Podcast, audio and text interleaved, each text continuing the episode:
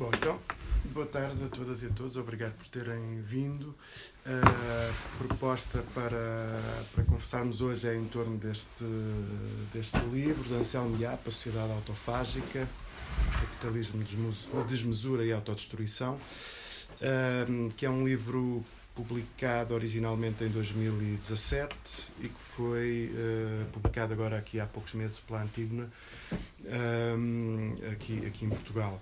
Uh, a Antígona tem, aliás, publicado uh, todos, ou praticamente todos os livros do, do, do Anselmo Iap nos últimos anos, um, tendo sido o primeiro deles em 2006, creio eu, As Aventuras da Mercadoria, Uh, que é um livro de uh, 2003, uhum. creio eu, um, e em que o Anselmo Yap, uh, nesse, nesse, nesse, nesse, nesse, primeiro livro, As Aventuras da Mercadoria, uh, expõe de uma forma, diria eu, muitíssimo clara e articulada, um, um conjunto de, de ideias que compõem uma, uma corrente chamar, assim, chamar assim, uma corrente de pensamento uh, marxista um, que uh, se designa comumente por uh, crítica do valor.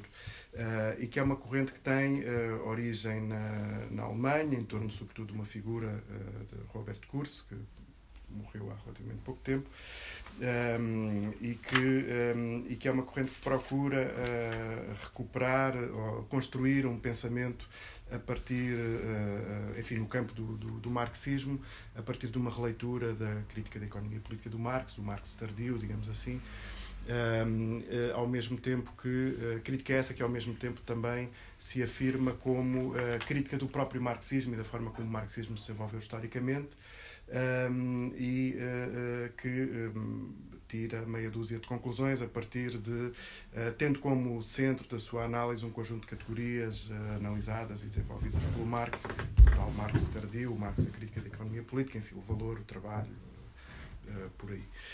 Um, ao mesmo tempo, também que identifica no uh, desenvolvimento histórico do capitalismo um conjunto de limites, por um lado, limites externos que digamos, coisas como a crise ambiental, coisas do género que um, implicam que uh, no seu desenvolvimento histórico há um determinado limite a partir de certa altura para o desenvolvimento do capitalismo, uh, mas que ao mesmo tempo há um limite interno que tem a ver com a própria lógica Uh, com, a, com, a, própria lógica do capitalismo e com as suas, com as suas contradições.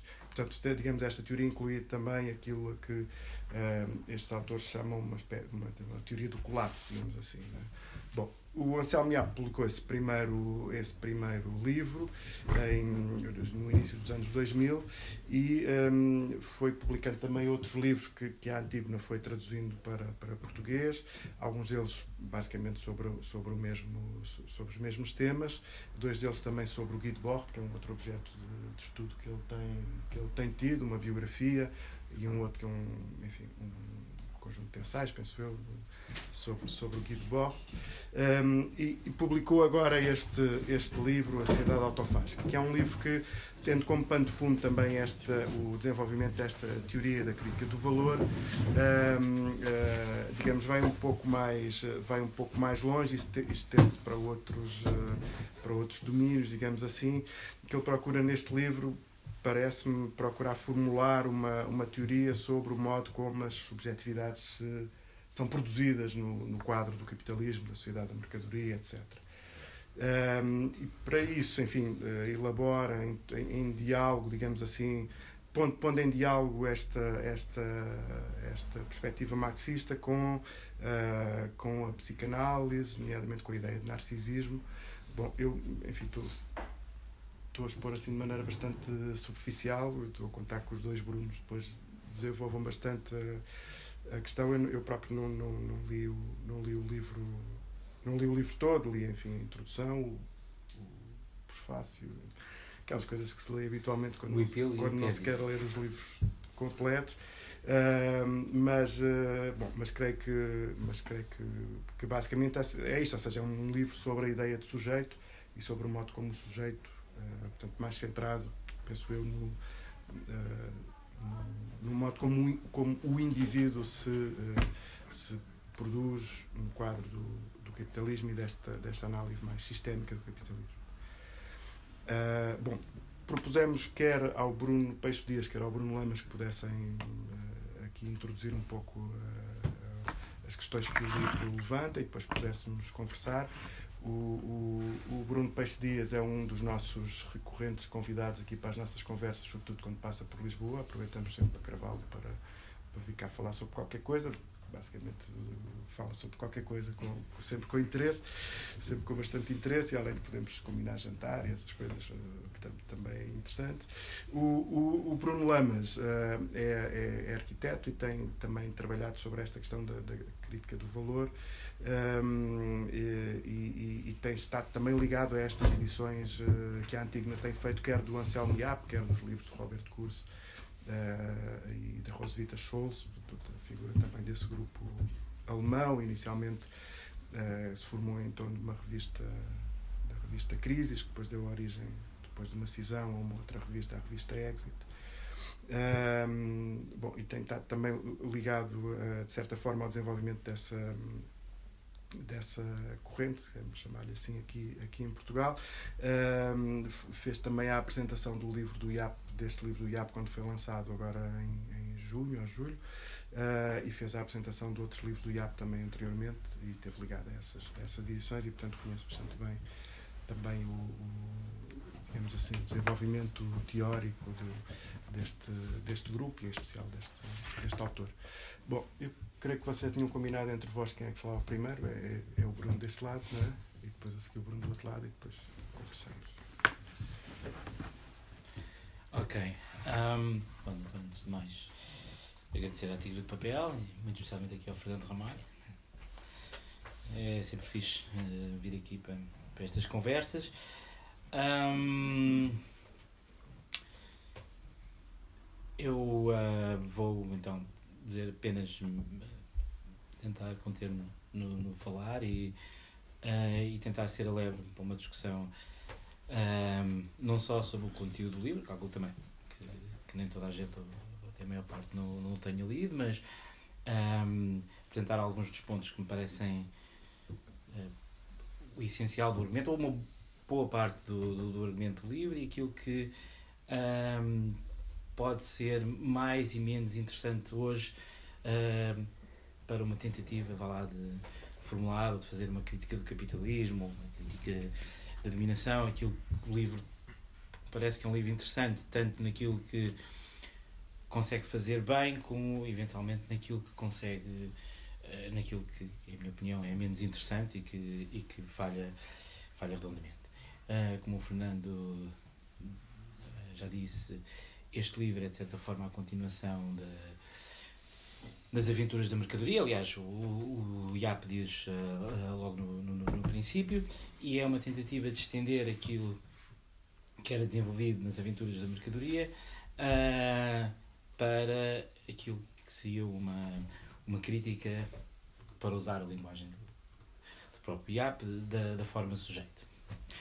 Um, As Aventuras da Mercadoria era já um livro que tinha, que tinha, a meu entender, alguns problemas, nomeadamente sempre que uh, se ensaiava o confronto com outras uh, correntes críticas uh, contemporâneas, em entender, acaba sempre por subsimplificar e por criar, uh, de certa forma, espantalhos, ou mesmo simplificar grosseiramente as, as teorias de, um, concorrentes, mas, um, como o Fernando também disse, era uma, uma boa introdução às correntes, a uma determinadas correntes marxistas que nós podemos ter sob o chapéu de, de crítica do valor, crítica do valor de associação, da qual aqui é um representante, mas também outras, eu diria. Um, e, como o Fernando também apontou, é uma, um conjunto de correntes uh, teóricas que são bastante diferentes, tanto teoricamente como doutrinariamente, parte prática então nem se fala, daquilo que nós podemos chamar uh, o marxismo tradicional, ou seja, as correntes uh, teóricas associadas ao, aos partidos aos partidos de esquerda com representação parlamentar que eventualmente se reclamam do marxismo, dos sindicatos e até boa parte do que foi a história do, do movimento operário. diria que estes partidos e estas correntes uh, defendem um, ou sustentavam um, uma centralidade da luta de classes e uma visão instrumental do Estado e do poder político. Quer dizer com visão instrumental do Estado e do poder político um, é que, de certa forma, se, um, toda a prática partia do pressuposto que a tomada do poder do Estado por representantes da classe operária, nomeadamente os partidos, que seriam a expressão concentrada justamente uh, da classe operária, uh, a tomada uh, de, de, do, do, Estado e dos seus aparelhos, seja, e mesmo do, do próprio aparelho produtivo, eh, era uma forma por excelência de superação do capitalismo e das relações sociais capitalistas. Portanto, um, se se tomasse o aparelho de Estado, se se tomasse o aparelho de produção, seja por formas de autogestionadas, seja formas de produção submetidas uh, ao, ao plano estatal, isso era uma forma de, um, de superar o capitalismo. Porque, em última análise, o que estava pressuposto é que o capitalismo, o próprio capitalismo, não estava em condições de realizar na sua uh, na sua plenitude, as próprias possibilidades do capitalismo. Que isso não seria possível com a concorrência, não seria possível uh, com a propriedade privada, isso só seria possível com uma forma de gestão racional da produção e da administração do Estado. Portanto, uh, o, o, o, princípio de que se partia é que, de certa forma, uh, o capitalismo teria que ser defendido da sua própria irracionalidade e que um, seriam os, o, o partido da classe operária, bem como os sindicatos e as formas de representação dos trabalhadores, que teriam eh, em, em, em, posição de garantir essa mais-valia uh, de racionalidade. Pelo contrário, a visão proposta por estas correntes de, de crítica de valores, que, como disse o Fernando e bem, assentavam numa, uh, numa nova leitura de Marx, partem do princípio que a centralidade, o centro de gravidade, não é tanto a luta de classes, mas sim o caráter abstrato do próprio processo de, um, eh, de valorização, o caráter abstrato da, da, da mercadoria. Um, de acordo com este ponto de vista, então, um, a dominação, mais do que ser uma questão de, de exploração de uma classe por outra, é uma, é uma forma impessoal em que, para usar a expressão do IAP, tanto o capital como os trabalhadores são funcionários uh, de uma lógica que os ultrapassamos, que seria a lógica da mercadoria e da produção uh, de valor. As consequências práticas, ou seja, as consequências políticas, é de que, primeiro, as lutas para melhorar a própria condição do trabalho uh, não constituem um desafio à, à lógica do capital. Pelo contrário, um, são uma forma de reclamar uma integração mais profunda e mais completa uh, dentro de, de, dessa própria lógica. E o preço a pagar por isto teria sido uh, de que, de certa forma, o capitalismo se tornou, tanto à esquerda como à direita, uma espécie de horizonte uh, inultrapassável da política. Um, não só, tira aquela botada já tantas vezes dita do, uh, do Frederick James e do Slavoj Zizek, de certa forma, um, tornou-se mais fácil imaginar o fim do mundo que o fim do capitalismo, muitos filmes catástrofes, mas, e aí também a, a, crítica não é apenas esta, é que esta própria expressão, o fim do capitalismo, nunca foi bem entendida e nunca foi bem compreendida por estes partidos, movimentos e, e, e sindicatos de certa forma, dizem, se as revoluções socialistas e se os projetos socialistas do século XX falharam, foi justamente por causa desta visão instrumentalista uh, do Estado e por este, por este entendimento truncado do que seria, do, do, do que seria o, o, o, próprio capitalismo. Ou seja, o capitalismo não é, antes de mais, uma questão apenas dominação de classe, não é seguramente a divisão entre 1% e 99%. Um, o capitalismo é um mecanismo uh, impessoal uh, na qual a realização do valor aparece como um fim em si mesmo e não como um meio para a realização de necessidades. Esta ideia de realização de necessidades, atenção, não sou o que eu estou a dizer, a própria autoria parece-me problemática, mas uh, eu, já, eu já iria lá. nesse sentido,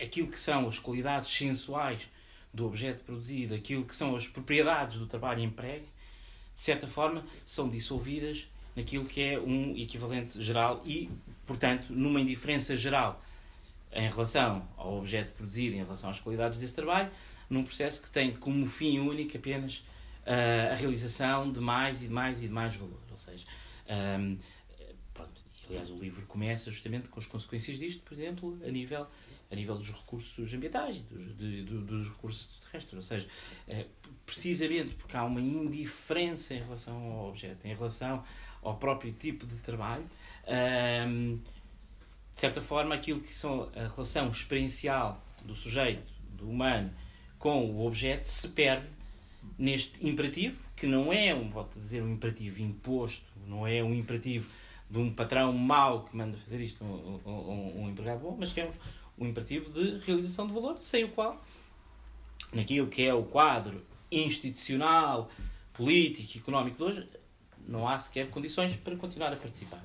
Aliás, é esta ideia de participação que, o, o, que é condensada na ideia de síntese social.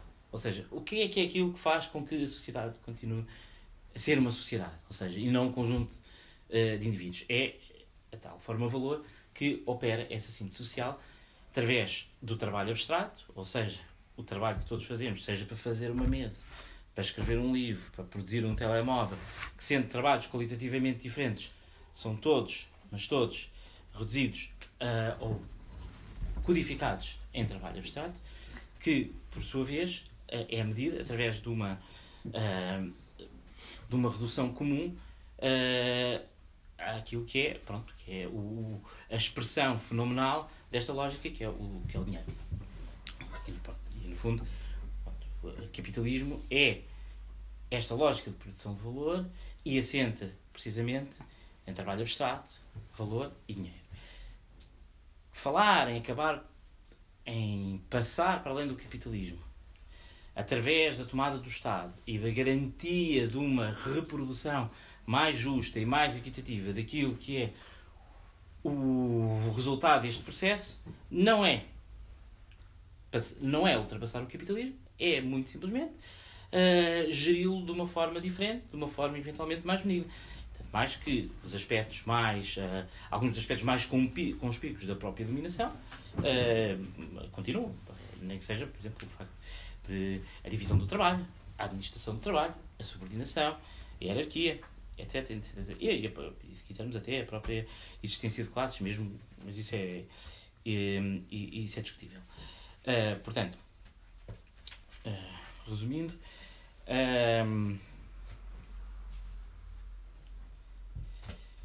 de certa forma, este, que, este, este movimento, estas formas mais tradicionais que nos foram sendo apresentadas como sendo anticapitalistas, na verdade, são elas próprias um, imanentes ao capitalismo. E uh, dentro do próprio sistema, a classe estará longe de ser a única divisão que é imanente a esta forma de valor. Por exemplo, uh, a operação do capital assenta noutras formas de dissociação, para usar a expressão do, do próprio grupo de crises, sejam uh, de género ou, igualmente a de raça. E como ele diz a certa altura, o capitalismo é a dominação do homem branco ocidental. Portanto, dentro do, do, do, do, quadro daquilo que é a teoria avançada e a proposta política avançada pelo, pelo JAP, e, que parece-me que ele, que ele está bem, não faz, não faz grande sentido, para falar de um assunto quente do dia, falarmos em, por um lado, políticas de classe e, por outro lado, políticas de identidade. Muito menos quando assentam em coisas como 1% de um lado e 99% do outro, porque, de certa forma, todas essas formas de dissociação. Uh, um, seja a distinção de classe, de género e de raça, pelo menos nas formas históricas contemporâneas, são, são elas próprias produtos do, do, do funcionamento do, do, do, capitalismo e não poderia ser de outra maneira, ou seja, são constitutivas do capitalismo. Um, para, vampirizar um comentário aqui do, do amigo Luna hoje no, no, no, no, Facebook. Quer dizer, a questão não é tanto uh, pensar, ah, ok, seria possível, muitas vezes nós ouvimos, por exemplo, pessoas que defendem a centralidade de classe, uh, não seria, seria possível haver um capitalismo sem racismo e sem sexismo. Mas não é possível haver um capitalismo sem divisão de classe. Não, é, estas divisões são constitutivas do capitalismo porque Capital, o, e atenção, uma, uma, outra das coisas interessantes deste livro é, é quando se, fala de, quando se fala de capitalismo não se está a falar apenas de economia. O capitalismo não é apenas um, um sistema económico no sentido em que normalmente nós falamos de economia ou apenas do domínio do, do, do, do económico. Um, é, é, é, nesse sentido que estas divisões, é, o capitalismo, enquanto cria, por um lado, uh, divisões internas ao seu funcionamento, como por exemplo o espaço doméstico e o espaço da produção, mas também ao, ao mesmo tempo que cria cada vez mais sujeitos que são exteriores, porque não são necessários à, à, máquina da valorização, vai acentuar essas formas de, por um lado, formas de complementaridade dentro uh, dos sujeitos produtores do capitalismo, entre casa e trabalho, mas também entre quem está dentro e quem está fora e já não, ou dificilmente pode ser integrado daí as divisões de nacionalidade, de, de, de raça e. Bom, e com isto, a, a própria questão do sujeito, que seria aquilo que é o lá, a contribuição específica a contribuição específica deste livro. Bom, um, para o IAP um, a história não é um processo subjetivo, ou seja, o IAP distancia-se daquilo que seriam, ou daquilo que ele acha, que ele retrata como as críticas uh, mais radicais da, uh, da subjetividade vindo do pós-estruturalismo, uh, pós-estruturalismo e das, das correntes pós-estruturalistas, e, de certa forma, e aqui aproximando-se das correntes do marxismo tradicional que, que ele critica, o sujeito é uma função dentro da lógica do, uh, do, do, capital. Um, agora, enquanto que nesse marxismo tradicional, por exemplo, a classe operária era vista ou era entendida como alguém que, justamente pelo lugar que ocupava no modo de produção, alguém pelo lugar nessa lógica, uh, estava dotado de uma espécie de papel barra missão histórica. Uh, uh, que o fazia ocupar a única posição a partir do qual podia abolir o sistema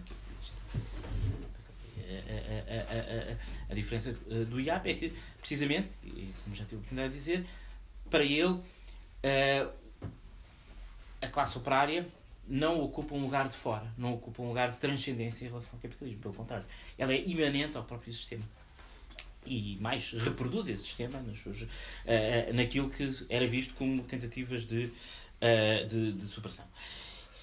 Neste sentido, o livro está construído sobre aquilo, um método que, como ele diz, é um método isomórfico. Ou seja, a forma de entender não é tanto. Uh, o Fernando falou em, uh, uh, exposição dos mecanismos de produção e de derivação. Não parece que seja esse o forte do livro. O livro assenta-se num isomorfismo em que ele dá como garantida, embora vá repetindo ao longo do livro, aquilo que é a sua descrição da da mercadoria, das operações da mercadoria e da valorização e parte para, aquilo, para uma descrição do sujeito que é, de certa forma, paralela ou que espelha aquilo que é a lógica uh, do, do, do, da mercadoria. Nesse sentido, o, o sujeito para ele não é duas coisas. Ou melhor, há duas abordagens que ele recusa. Igual. Por um lado, como já disse, é do pós-estruturalismo, mas também, de certa forma, uh, um, aquilo que é uh, um entendimento histórico do sujeito, uh, que seria o alvo dessas críticas de pós-estruturalismo, ou seja, o sujeito enquanto uh, coextensivo com o indivíduo humano, ou seja, em aquilo em que todo indivíduo seria um sujeito, todo indivíduo em qualquer tempo histórico. Ou seja, o sujeito seria aquele que é o sujeito de uma ação, o portador de uma ação, dotado de uma consciência e dotado de uma vontade. De uma vontade. Uh, em contraposição, o que ele diz, não, o sujeito é histórico, e mais, é histórico e emerge, é, emerge historicamente com o capitalismo. não faz sentido falar de sujeito no sentido em que nós falamos, senão uh, uh, uh, na sociedade da, mercadoria. Tal como não faz sentido, por exemplo, falar de trabalho enquanto agregador de toda a atividade humana, senão no próprio capitalismo. Se o trabalho é algo histórico e algo que não corresponde a todo o esforço e toda a atividade humana, nem tudo o que as pessoas fizeram ao longo da história para garantir a sobrevivência é trabalho. Trabalho é uma forma histórica própria do capitalismo. Também o sujeito não é todo o indivíduo humano que tenha alguma vez, alguma vez existido. O sujeito é próprio um, é, do, do, do, do, do, do, do, capitalismo. E, portanto, de certa forma, a forma sujeito e o fetichismo da mercadoria seriam duas faces da mesma moeda. Um, como se está a perceber, um, para o IAP, a subjetividade uh, e as, formas, as diferentes formas de subjetividade são necessariamente transitivas em relação àquilo que é, que é a lógica do capital. Não há um fora desta lógica do capital e também não há formas de subjetividade que não sejam, de certa forma, este espelho em relação ao, ao, à, à, à, à lógica do capital. Qual é para ele dentro da literatura tradicional, e nomeadamente da psicanálise, com quem ele vai estabelecer o, o, principal diálogo, qual é a forma que mais corresponde, ou que melhor corresponde uh, a esta uh, lógica da mercadoria, esta lógica sem fim, esta lógica que não conhece fim, que não conhece, uh, que não conhece limites, seria a forma do narciso. A forma do narciso, ou seja, a subjetividade narcísica, que vê o mundo não como algo com, e os objetos não, com, com qual se possa estabelecer relações que sejam qualitativamente diferentes, mas uh, ou como multiplicidade de experiências resultam das diferentes combinações, mas necessariamente, primeiro como uma oposição, e depois no modo da ou melhor, primeiro no modo da separação total e depois uh, no modo uh, da oposição. O, o, o, o objeto, o mundo, é aquilo que é, que é fora, que não sou eu, e, mas por outro lado é também aquilo que se opõe a mim, ao meu desejo de acumulação uh, e, e, infinito, ao meu desejo de satisfação que nunca acaba e o qual tem que ser necessariamente integrado e no qual eu tenho necessariamente que dominar. Faz uma arqueologia filosófica, passa pelos lugares do costume, pronto, o mal da fita neste caso até sabemos quem é, o Descartes, uh, de, depois o Kant e, e, a filosofia transcendental, e como tudo, formas e etapas uh, neste hipostasiar da subjetividade narcísica. Bom, eu queria só terminar por apontar aquilo que me parecem ser alguns dos limites óbvios desta abordagem e também da abordagem geral do, uh, do IAP. Problemas que me parece que, quer dizer, quando nós pensamos hoje, ok, uh, fixe, se queremos hoje pensar, se queremos criticar o capitalismo, se queremos hoje desenvolver formas de, uh, de subjetividade ou uh, modos de vida ou formas de vida que não sejam transitivas ao capital, que possam escapar a esta lógica, que não reproduzam no seu fazer e no seu cotidiano a lógica do capital, o, que é que. o, o que fazer. Pronto. Para, para, para, resumir, uh, para resumir a coisa. E é aqui que me parece que, de certa forma, um, o, o, há alguns problemas no. Na, na, aliás, há mais que, que, que, muitos problemas. Para começar, como é. Uh, não sei se ele tem formação filosófica, mas como é, nas discussões da subjetividade é muito fácil uh, ir parar para uma discussão da, da natureza humana e ele, de facto, uh, não, não, não, não, evita isso. Uh, e não evita, mas cai em armadilhas que, em meu entender, são evitáveis e devem ser evitáveis. Ora bem, eu acho que ele tem razão quando diz que não se trata de contrapor uma boa natureza humana a uma má natureza humana, ou seja, ou melhor, uma, uma boa natureza humana a uma natureza humana má. Esta seria, por exemplo, aquela que uh, representada, por exemplo, pelo Hobbes e pela ideia de que, de facto, o ser humano é intrinsecamente egoísta, uh, acumulador e nessa pulsão acumuladora e egoísta está disposto a, a prejudicar o outro, a, a, ou seja, o impulso natural é para uma competição sem limites, para uma maximização e que, de certa forma, isso levaria ao conflito de todos contra todos e, portanto, justifica políticas repressivas, um, um Estado tutelar, etc. Tal. E, por outro lado, uh, a ideia de uma natureza humana que seria uh, intrinsecamente boa. E aqui o que me parece curioso é que ele associa a, a bondade da natureza humana, e, e isso já me parece bastante interessante, não a uma espécie de disposição moral inata para o bem, como é, por exemplo, o caso do Rousseau, com a ideia de compaixão, mas, pelo contrário, à ideia de plasticidade. Ou seja, de que, de certa forma, a natureza humana é moldável pela sociedade, pelo Estado, cultura, pelo que querem, e pode, de certa forma, uh, há uma capacidade infinita de produção do homem novo. E o que ele diz é, e, a me entender, é, é bem, um, é de que isto abre caminho, de certa forma, a fantasias elas próprias soberanistas e instrumentais. Ou seja, a ideia de que a, a, natureza humana é mais um instrumento, ou o homem é mais um instrumento que, mais uma vez, nas mãos de gente de bem e com boas intenções, ou se vocês uh, preferirem, uh, de elites uh, inteligentes e empaticamente orientadas, pode ser posto uh, no, no, bom, no bom caminho. Ou seja, que uh, tanto as visões pessimistas como as visões otimistas desta coisa chamada natureza humana um, abrem caminho a formas de condução do, dos humanos, a formas de para usar um outro universo teórico, a, pastorais e formas de poder pastoral que, no fundo, partilham muito entre si. Bom, daqui nós poderíamos pensar que, de facto, o melhor é abandonar uh, aquilo que o Zalin chamou esta ilusão ocidental da natureza humana. Mas é o que ele não, fa é o que ele não faz. Uh, porque parece-me que o que seria importante aqui era justamente sair dos termos do debate da natureza humana e uh, acentuar, de certa forma, o, por um lado, o, o caráter histórico da existência humana e da existência coletiva, mas sem introduzir, obviamente, as tais uh, fantasias soberanistas e instrumentais. Uh, ou seja, uh, in, ao mesmo tempo que introduzimos o elemento de plasticidade, é uma plasticidade tentar entendê-la como algo que não está aí para ser manipulado, que está ser, para ser orientado, para ser construído, ou seja, que não é algo que possa ser objeto de, de engenharias sociais.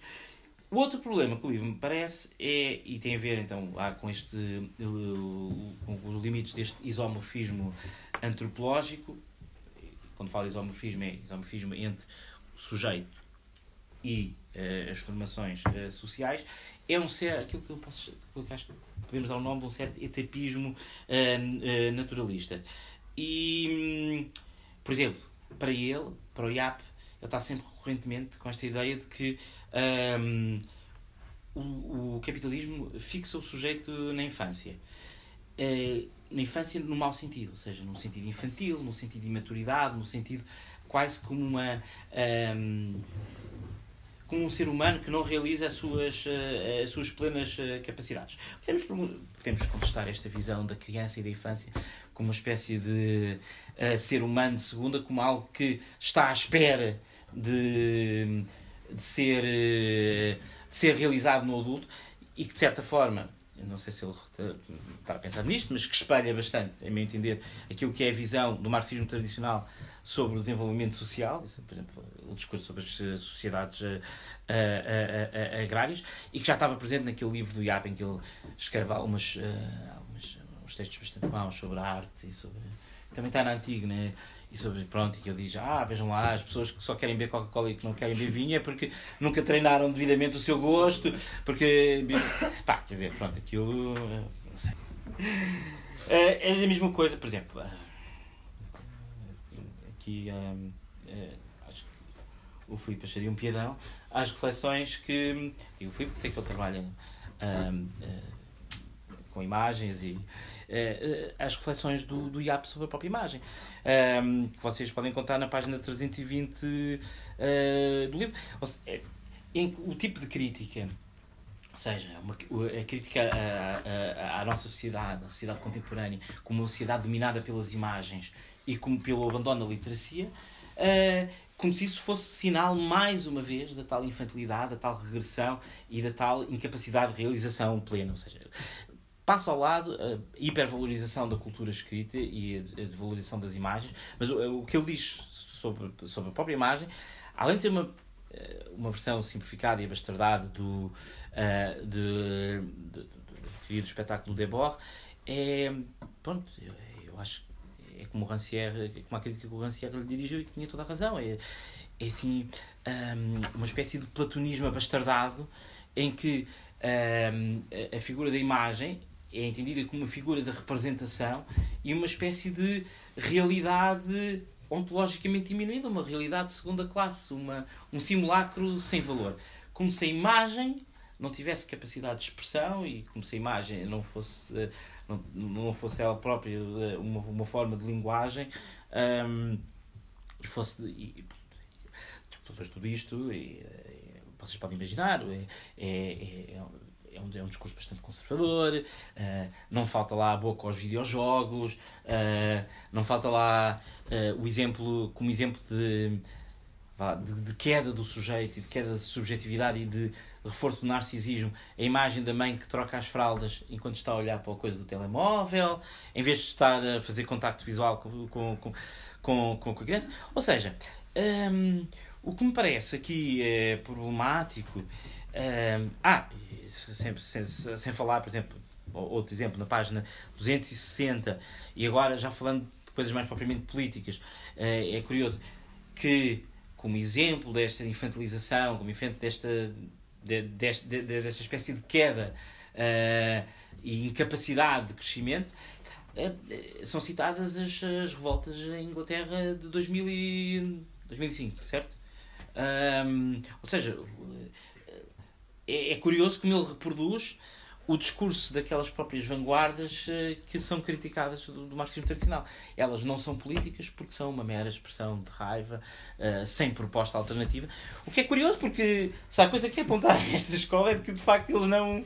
É, é que é um gesto meramente crítico e negativo e sem, sem apresentação de, de, de, de propostas alternativas. Uh, a mim, mais do que isso mais problemático parece-me uma espécie de pano de fundo que se enrola por trás de toda esta crítica. Ou seja, a, a crítica às imagens, a, a, desvalorização da infância, a, esta concepção de tapista, de. tem por trás.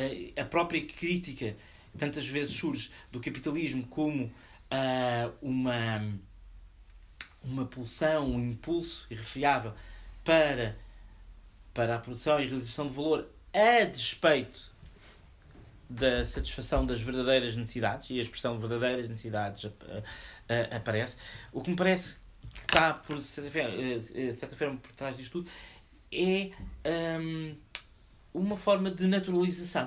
Ou seja, a operação crítica do IAP, em vez de assentar na desnaturalização, assenta, pelo contrário, na naturalização daquilo que estaria por trás disto e daquilo que haveria por trás disto e ao qual interessaria regressar. Ou seja, uh, se ele não abandona a noção de natureza humana, é porque a noção de natureza humana, de necessidades verdadeiras, de um desenvolvimento orgânico do humano uh, que devia ser reproduzido pela sociedade, está lá do, do, do, princípio ao fim. Eu não estou a dizer que ele tenha uh, fantasias regressivas. Ele, ele, diz que não, senhor, que, ou seja, quer voltar às cidades agrícolas. Porque ele ele não diz qual é a forma de realização disto, mas eh, parece-me que por detrás, uh, e, e, isto parece-me do, do, ponto de vista ontológico é bastante problemático, uh, e, e, não é definitivamente o a seguir. Mas pronto. Uh, é bastante debordiano nesse sentido. É mais debordiano, porque apesar de tudo, o Debord disfarçava bem isto. Muito bem. Tá? Tá. Um, epá, curiosamente não tenho assim tanto em desacordo contigo como imaginaria que iria ter. Um, dar aqui se calhar só algum enquadramento a isto. Um, epá, este livro era, era para se chamar Aventura do, As Aventuras do Sujeito, não é? e era para ser a, a continuidade das Aventuras da Mercadoria, dialogava com o livro. E depois o editor não gostou muito do título, eles optaram por esta, esta formulação, que não é totalmente infeliz, mas não há esta ponte que o outro que eu acho que permitia ter com o outro eu epá, havia alguma expectativa em relação a esta questão, porque eu já tinha tido uma polémica com o curso à volta da discussão do sujeito. Numa trilogia de textos que eu acho que é bem melhor do, do que este livro em si mesmo. E onde acaba por ser visível alguns dos pontos negativos que tu, tu apontaste. Uh, o que é que eu posso dizer mais de enquadramento? Há, há aqui dois antecedentes importantes um, a este livro. Pá, umas delas são, são as aulas que o Adorno deu ali nos anos 60 a propósito do Kant sobre a ideia de sujeito, que eu acho que depois na didática negativa aparece de uma forma muito mais complicada de se ver, porque as aulas são mais, mais fáceis de perceber. E o Adorno acaba por fazer uma espécie de uma crítica ao sujeito através da força do sujeito. Ou seja, de certo modo, não, não um, embora historicize, digamos assim, a categoria, não, há, não está disponível a, a abandoná-la de todo. Eu acho que esta tensão é difícil, de facto, de, de, de fazer ou de explorar. Uh, o segundo texto, que eu acho que atravessa tudo isto, é o, o texto de Admiração Sem Jeito do curso, que eu acho que resolve alguns dos problemas que tu indicaste no, no Anselmo. Uh, e depois há uma, há uma trilogia que é Admissão Sem Jeito, a Antologia Negativa e o Tábula Rasa, são três textos do curso, com respostas do JAP intermédias entre, textos. Um, o que é que importa talvez dizer, indo de encontro ao que tu estavas, dessa apresentação que tu fizeste? Primeiro que tudo, dizer o seguinte, quando tu dizes que, a, que esta abordagem é mais uma direção, uma crítica do todo e não uma crítica a partir da luta de classes, isso no fundo também é o duplo Marx. Essas duas tensões, essa tensão, aliás, entre essas duas formas estão no Marx. Não é? O Marx é uma espécie de crítico da totalidade capitalista, não é? O crítico do fetichismo. E por outro lado, é solidário com uma parte dessa sociedade, que é a classe operária, e que sofre dentro desse, dessa forma. E ele, ao ser solidário deles, acaba por obrigar a um reconhecimento da sua agência enquanto classe e, portanto, nesse sentido, participa no todo de uma forma inadvertida, contribuindo para o seu avanço. Eu acho que a questão aqui é esta. Portanto, hum, eu acho que essa postura, ou essa dupla postura já existe no Marx e, e eles simplesmente abandonam uma completamente, ou quase completamente, para dirigir-se à ideia de crítica do todo.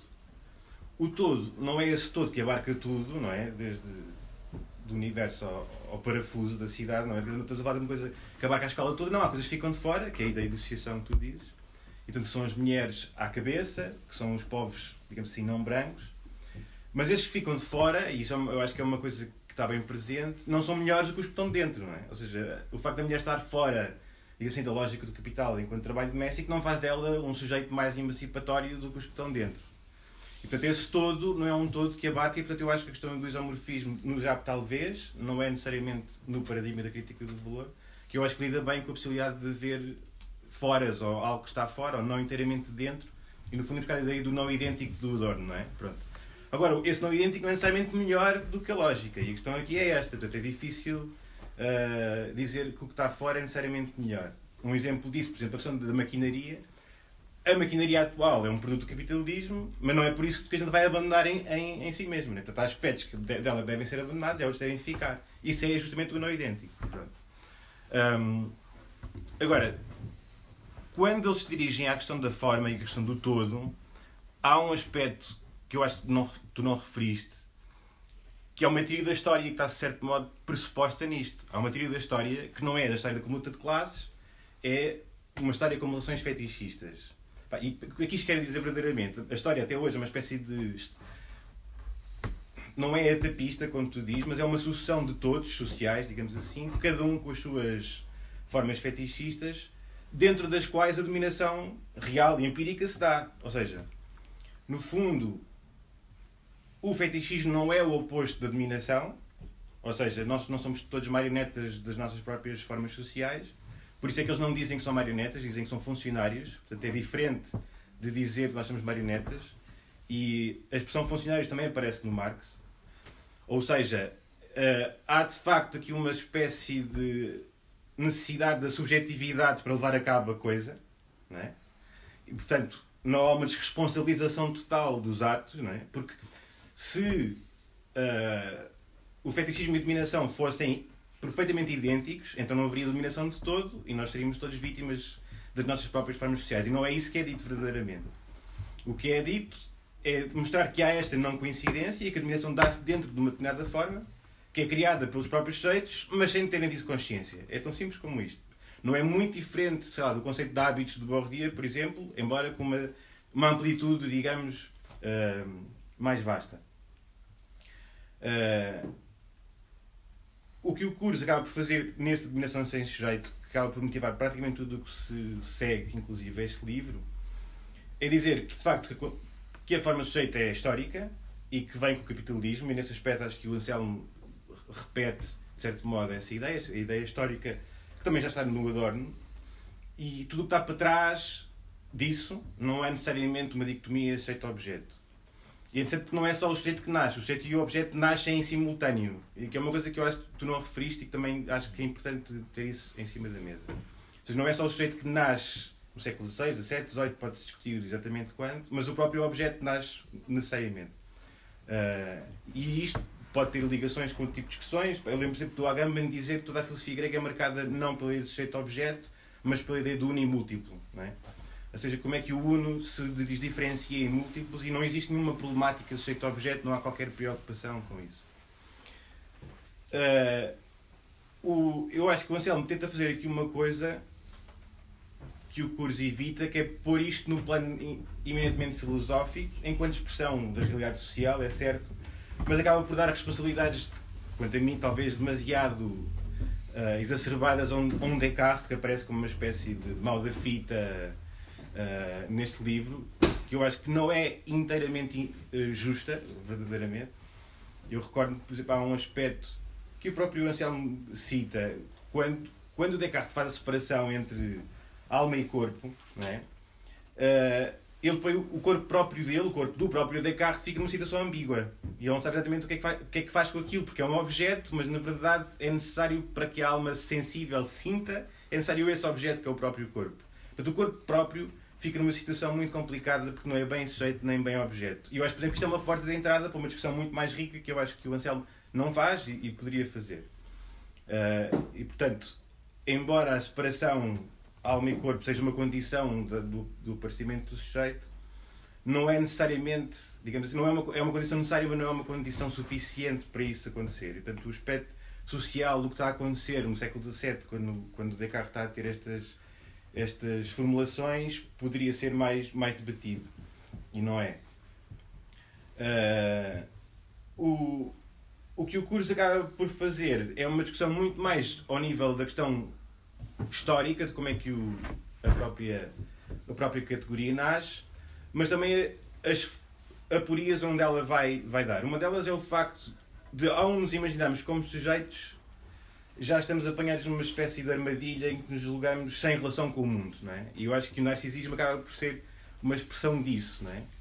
E, portanto, pôr-nos a nós como sujeitos separados dos objetos faz as, possibilita apenas que as relações se deem de forma extrínseca, não é? E não de forma intrínseca desde o princípio. Portanto, não dialética claramente ao princípio. Um segundo aspecto é o facto de por dizer que toda a história da esquerda é uma espécie de busca incessante de um sujeito. É? E o paradoxo desta, desta busca é que quer identificar objetivamente um sujeito de emancipação. E isto é uma contradição nos próprios termos. Ou seja, se tu dizes que um determinado sujeito, seja ele a classe, as mulheres, os negros, o que for, é um sujeito de emancipação, objetivas-o. E, portanto, se tu objetivas, dizendo no fundo que ele vai fazer aquilo que está predestinado a fazer, já é uma contradição. Significa que ele não é verdadeiramente livre, visto que está destinado a fazer, eh, a levar a cabo a emancipação. O que significa que não é possível identificar um sujeito a priori da emancipação. E torna isto tudo muito mais contingente, verdadeiramente.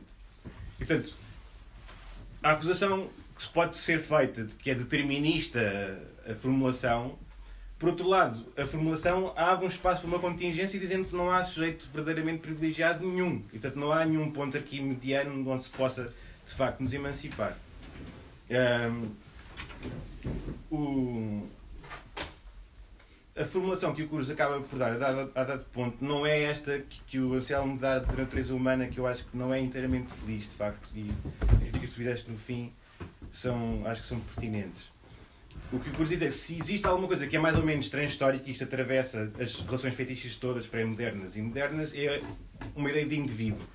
não é necessariamente o indivíduo isoladamente, e, portanto, o indivíduo e o sujeito não são a mesma coisa. Eu acho que esse é um esforço conceptualmente que ele vai fazendo, ou seja, mostrando que o indivíduo é uma categoria diferente e mais abrangente do ponto de vista histórico do que a categoria sujeito, que é muito mais uh, circunscrita, né? muito mais recente. Uh, e não só porque há conceitos de indivíduo nas sociedades pré-modernas, mas o indivíduo enquanto tensão entre o ser humano individual, digamos assim, ao particular, e uma forma social abrangente, né? e dessa tensão gera várias formas de sofrimento. Dessas formas de sofrimento pode levar a caminhos emancipatórios ou levar a uma espécie de formulação destrutiva, não é? E não há nenhuma regra prescrita, digamos assim, para onde é que este sofrimento da falta de encaixe entre o indivíduo e a forma social irá levar. É? Eu, e, portanto, aí há contingência, uh, mais uma vez. Agora, o que depois existe de diferente entre relações fetichistas pré-modernas e modernas é que eu acho, ou seja, que é o aspecto da teoria da história da êxito, ou da crítica do valor, que eu acho mais fecundo e, pronto, e que exige muito mais Uh, digamos assim, neste momento, na forma esquemática em que está, claramente precisa de muito mais investigações historiográficas mais específicas. É dizer assim, pá, a diferença fundamental entre as relações fetichistas pré-modernas e modernas tem a ver com o sítio onde é projetado, digamos assim, o poder social. Digamos, e o, o Anselmo também utiliza essa ideia de projeção dos poderes sociais, ou seja, o facto dos, dos, dos seres humanos criarem formas sociais sobre os quais projetam a sua própria existência social. É muito próximo daquilo que o Durkheim diz. Mas a diferença fundamental é que nas sociedades pré-modernas esse poder social é, é, digamos assim, personificado em determinados indivíduos, não é? E tu tens, pá, seja os xamãs, seja os sacerdotes, seja todo o tipo de, de posições religiosas que existem nas sociedades pré-modernas, uh, digamos assim, o poder social está projetado nessas pessoas e não nas coisas. Embora, de facto, uh, as coisas, enquanto objetos sociais, participem nos rituais religiosos, não é? A própria ideia de fetiche, ou o próprio conceito de fetiche, vindo dos portugueses como feitiço, é associado a um conjunto de objetos que as tribos africanas utilizam entre si. E, e há muita gente que vê a continuidade do fetichismo da mercadoria na continuidade desse, ou seja, da magia inerente aos objetos. O que os diz não, isso é, um, é uma ilusão nossa, porque na verdade o poder não é, não está nesses artefactos, não é? Não está nos feitiços verdadeiramente como os portugueses os viram no século XVI, está muito mais nas relações ou no facto do poder estar personificado numa hierarquia social e que serve para estabilizar essa hierarquia e essa estrutura social. Portanto, por isso é que elas são muito mais. O Eric Gold diz que os povos africanos são sem história, é? vindo, vindo do Hegel. E são sem história, a questão aqui, muito mais do que ser sem história, é dizer que são muito mais estáveis do que o capitalismo é. E porque o capitalismo não é tão estável, é muito mais dinâmico. Uh, e isso leva, leva a uma coisa que tu afloraste só de passagem, ou pelo menos implicitamente, que é a diferença entre riqueza e valor. Ou seja, eu acho que um dos aspectos que é bastante simples e bastante esquecido no Marx é que o capital não é uma teoria da riqueza. É, é uma teoria de uma forma de riqueza específica, que é o valor. Para outras sociedades pré-modernas, terá que haver outro, outro, outras teorias com outra epistemologia para dizer o que é que está verdadeiramente ali em causa. Não é? Um, segundo aspecto, dentro deste, é que a forma fetichista de facto está representada em objetos, ou é projetada em objetos, à diferença das formas pré-modernas estão em, estão, digamos assim, representadas em pessoas, ou projetadas em pessoas. E estão representadas em, em mercadorias, em objetos, e o que é que está verdadeiramente representado? É trabalho abstrato. Nesse sentido, a diferença com as sociedades pré-modernas, enquanto aquilo está representado é uma forma divina, do outro mundo está representado num faraó, num sacerdote, o que for, essa forma divina é de facto do outro mundo, sempre. E tem apenas uma representação nos sacerdotes. No caso da mercadoria é completamente diferente, porque ela representa trabalho abstrato, e esse trabalho abstrato é um gasto de energia realmente acontecido, não é algo do outro mundo. Ou seja, há de facto combustão de energia humana, real, não é, não é meramente imaginário, na presente, ou presente quer dizer, representado na mercadoria. Neste sentido, é uma forma de representação diferente das sociedades pré-modernas. O curso diz que as pré-modernas são transcendentes, ao passo que as modernas, ou capitalistas, seria transcendental. Portanto, seria algo que existe de facto do lado de cá, não é algo divino. E, portanto, nesse sentido, uh, o fetichismo religioso pré-moderno é algo perfeitamente diferente do fetichismo da mercadoria e é algo que uh, como é que assim, afeta materialmente uh, o mundo, não é? Mas isto é, digamos assim, do aspecto qualitativo ou da diferença qualitativa entre, entre formas fetichistas pré-modernas e modernas. Onde é que está a dinâmica? A dinâmica está no facto da riqueza ser medida em tempo. E, portanto, o valor não é o somatório das mercadorias produzidas, é o somatório das mercadorias produzidas no menor tempo possível. E na concorrência entre capitalistas, o isto implica uma dinâmica e uma trajetória histórica brutal. Não é? Portanto, é, ela é necessariamente expansionista do ponto de vista geográfico, não é? podemos tirar aqui várias conclusões do colonialismo e do imperialismo, e é também uh, temporalmente cada vez mais intensa, ou seja, produz cada vez mais coisas no menor tempo possível. Portanto, nesse sentido, ela é clara, tem uma dinâmica claramente eh, fortíssima, que não existe nas sociedades pré-modernas, e afeta materialmente o mundo de uma modo que as sociedades pré-modernas não afetam, independentemente dos juízes de valor que se possa fazer a partir daqui. Uh, o que é que eu posso dizer mais? Improvisando. Uh,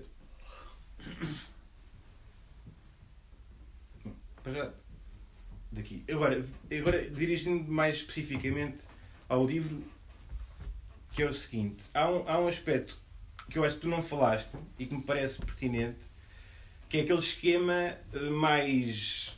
Pá, que é, é, é bastante esquemático, mas que ajuda a pensar, que é dizer assim, até, mil, até 1968 nós temos uma, uma fase edipiana, digamos assim, não é? E em larga medida todo o movimento operário é dentro dessa fase que existe que é a fase da autoridade, que é a fase da família, que é a fase do patrão na fábrica, que é a fase, não é? Portanto, de cima para baixo. E a partir de 68, e que funciona aqui como uma espécie de momento de charneira, e embora também se pode dizer que isso historicamente é muito circunscrito, ou geograficamente é muito, circuns, muito circunscrito esta passagem, não é? Mas afeta de certo modo, acaba por afetar de certo modo depois o resto do planeta. Passamos por uma fase mais hedonista, do princípio do prazer, e é aí que o narcisismo, que lá sempre esteve, não é?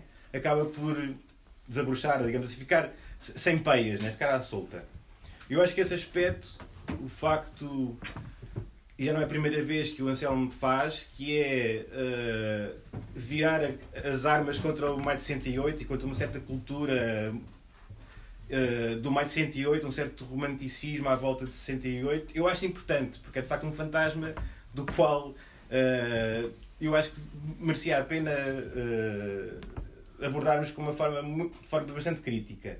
Não necessariamente no sentido em que ele vai. E aí eu dou-te razão, que é o facto de haver um, um certo conservadorismo em alguns aspectos, e sobretudo na questão da arte, eu acho que há eh, vários problemas.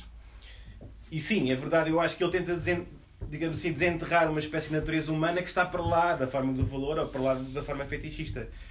E é interessante porque é justamente isso que levou ao diferente com o curso naqueles textos da polémica. Ou seja, o curso sempre disse que não há nada para desenterrar por trás da forma do valor, nem por, trás das formas fetichistas, porque não há uma natureza humana verdadeiramente para descobrir. Uh, agora, eu não acho que essa maleabilidade, como tu dizes, que o Anselmo acaba por dizer e reconhecer, não é? Eu não, eu não acho que a perspectiva seja de uma engenharia social. Eu acho que é muito mais, e não querendo ser uh, agambandiano, quer dizer que no fundo que o ser humano é aquele que não tem que fazer nada e que pode fazer tudo. Estás a ver?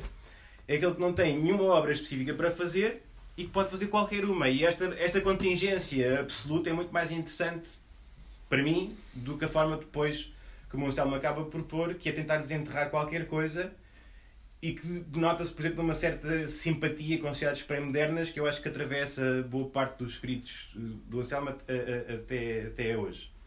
Um, bom, para já vou deixar por aqui, acho que podemos falar mais. Muito bem. Passamos à conversa.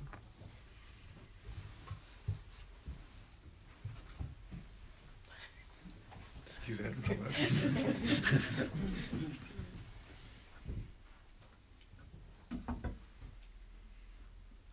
falar. Olá Bruno, diz lá qualquer coisa. Pá.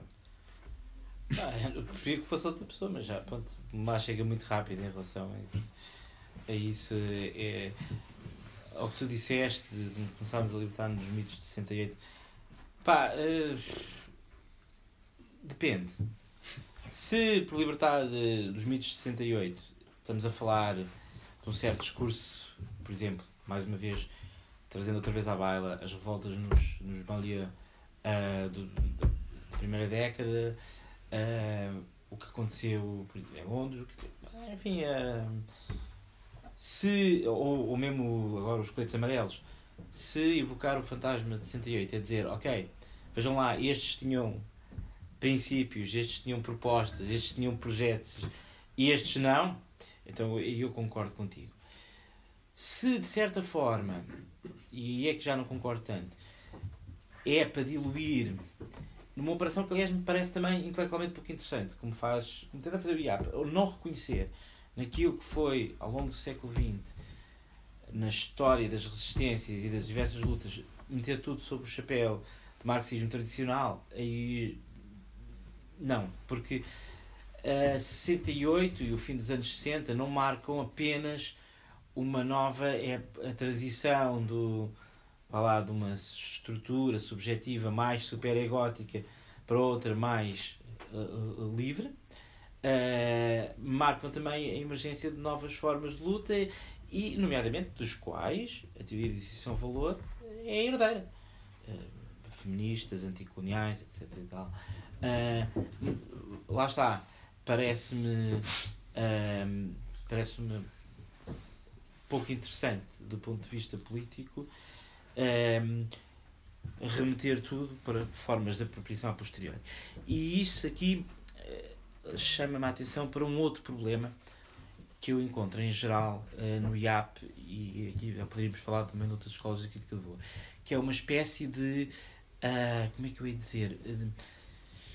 uh, epistemocentrismo uh, ou uma, uma forma de quase de vanguardismo teórico.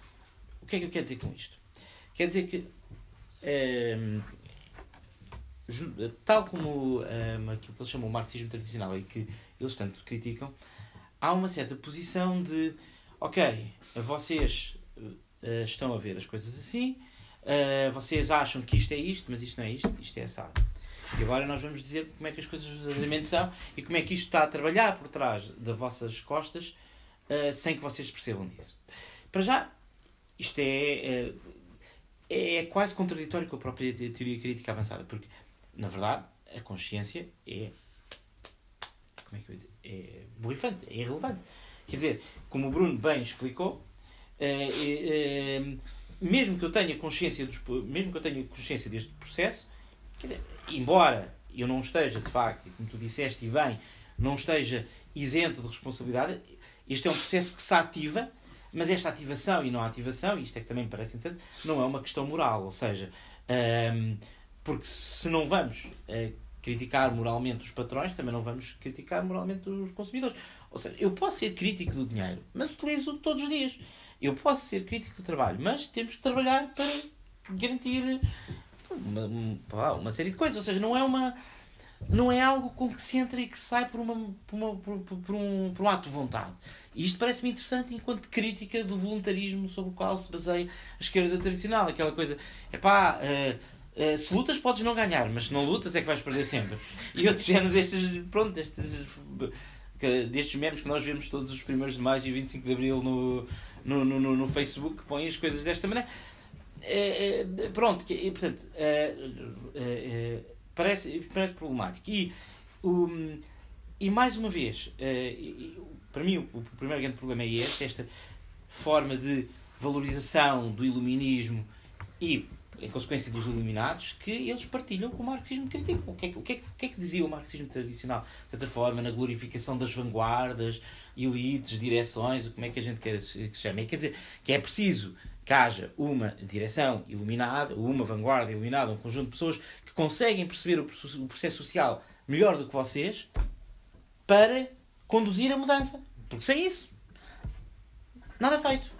Portanto, é, havia sempre esta dupla ontologia entre a aparência do cidadão livre, do consumidor livre, mas na verdade do gajo que é uh, sujeito que é, que é sujeito de processos que ultrapassam tal como isto com múltiplas ramificações onde tu vês democracias e luta pela liberdade na verdade está o imperialismo americano todo este género e vai, estas, algumas destas formas de crítica do valor aliás todas as que eu conheço na verdade um, uh, partilham desta forma de quase de, um, de vanguardismo, de vanguardismo teórico, de, uh, de reclamar para si uma epistemologia realista que diz, ok, eu vou dizer como é que as coisas verdadeiramente são.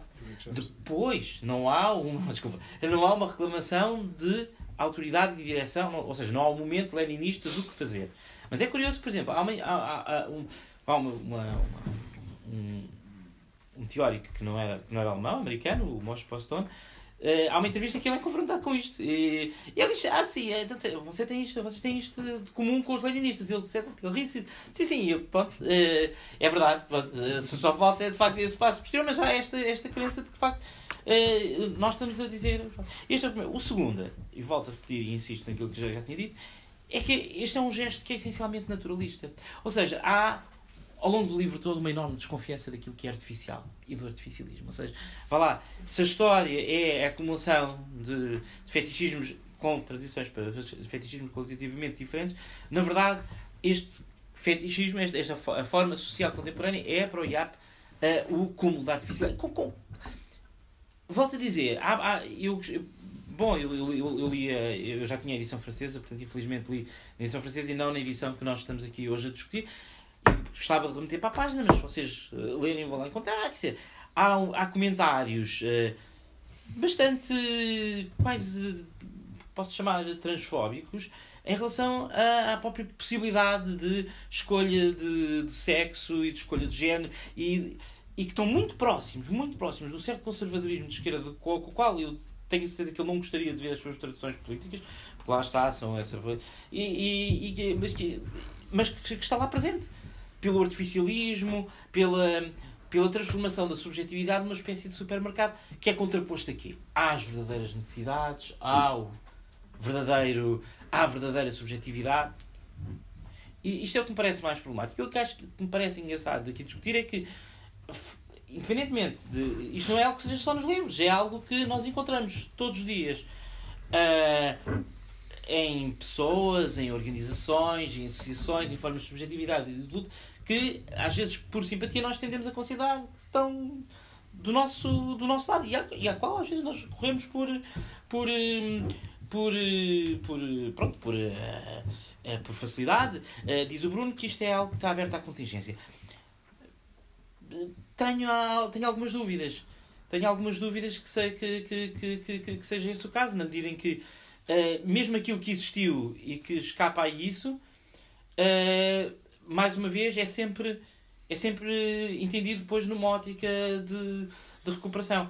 Porque, e acaba agora muito rapidamente, um, houve várias, ao, ao, longo do século XX, e, e houve várias formulações vindas do campo uh, lá da teoria e da prática política um, emancipatória, em que a concepção do sujeito não é a daquele que ocupa a posição eh, no, no, modo de produção, ou seja, não é o proletário, não é o trabalhador branco, industrial, uh, que, que, está na linha de montagem. Houve outras, e há hoje outras, não, no, nós já discutimos, até na própria sessão do que do COIAP ali no Museu do, do, do Chiado, só para citar nomes teóricos, porque é sempre uma maneira mais fácil, mas vocês poderão lembrar-se de exemplos práticos, o, o Rancière, o, o Alain Badiou, ou seja, formas de entendimento da subjetividade que não são uh, do sujeito que tu possas nomear e subscrever socialmente. Pelo contrário, uh, entendimentos da subjetividade justamente como aquilo que não se pode nomear antecipadamente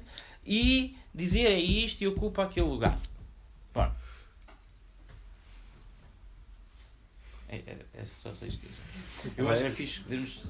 Só, só dois comentários. Eu acho que tu fazes aí dois comentários diferentes. Um é a êxito como um todo, a crítica do valor como um todo, e outro é especificamente do livro do IAP, sim. Em relação ao livro do IAP, eu não tenho grande coisa a acrescentar ao que estás a dizer. De facto, eu sinto que existe esse tipo de problemas.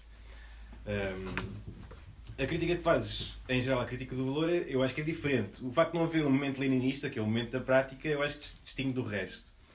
No sentido em que, epá, teorias concorrentes umas com as outras sobre capacidade ou não de explicação do real, eu acho que é perfeitamente natural, não é? Todo mundo académico está cheio disso. O que eu acho é que há uma certa dose de polémica, sobretudo nos, queixos, nos textos do curso, bastante afiada, não é? O, o, o que pode ser interpretado com alguma arrogância, considerando que é para todos os efeitos um, um mundo germânico que é onde ele está inserido e onde verdadeiramente discute. É? Praticamente não há discussões com autores não germânicos, é muito raro. Eu acho que o Postone é o único. É o único que é citado praticamente de forma elogiosa, não é? Tudo o resto é relativamente corrido ou despachado relativamente rápido.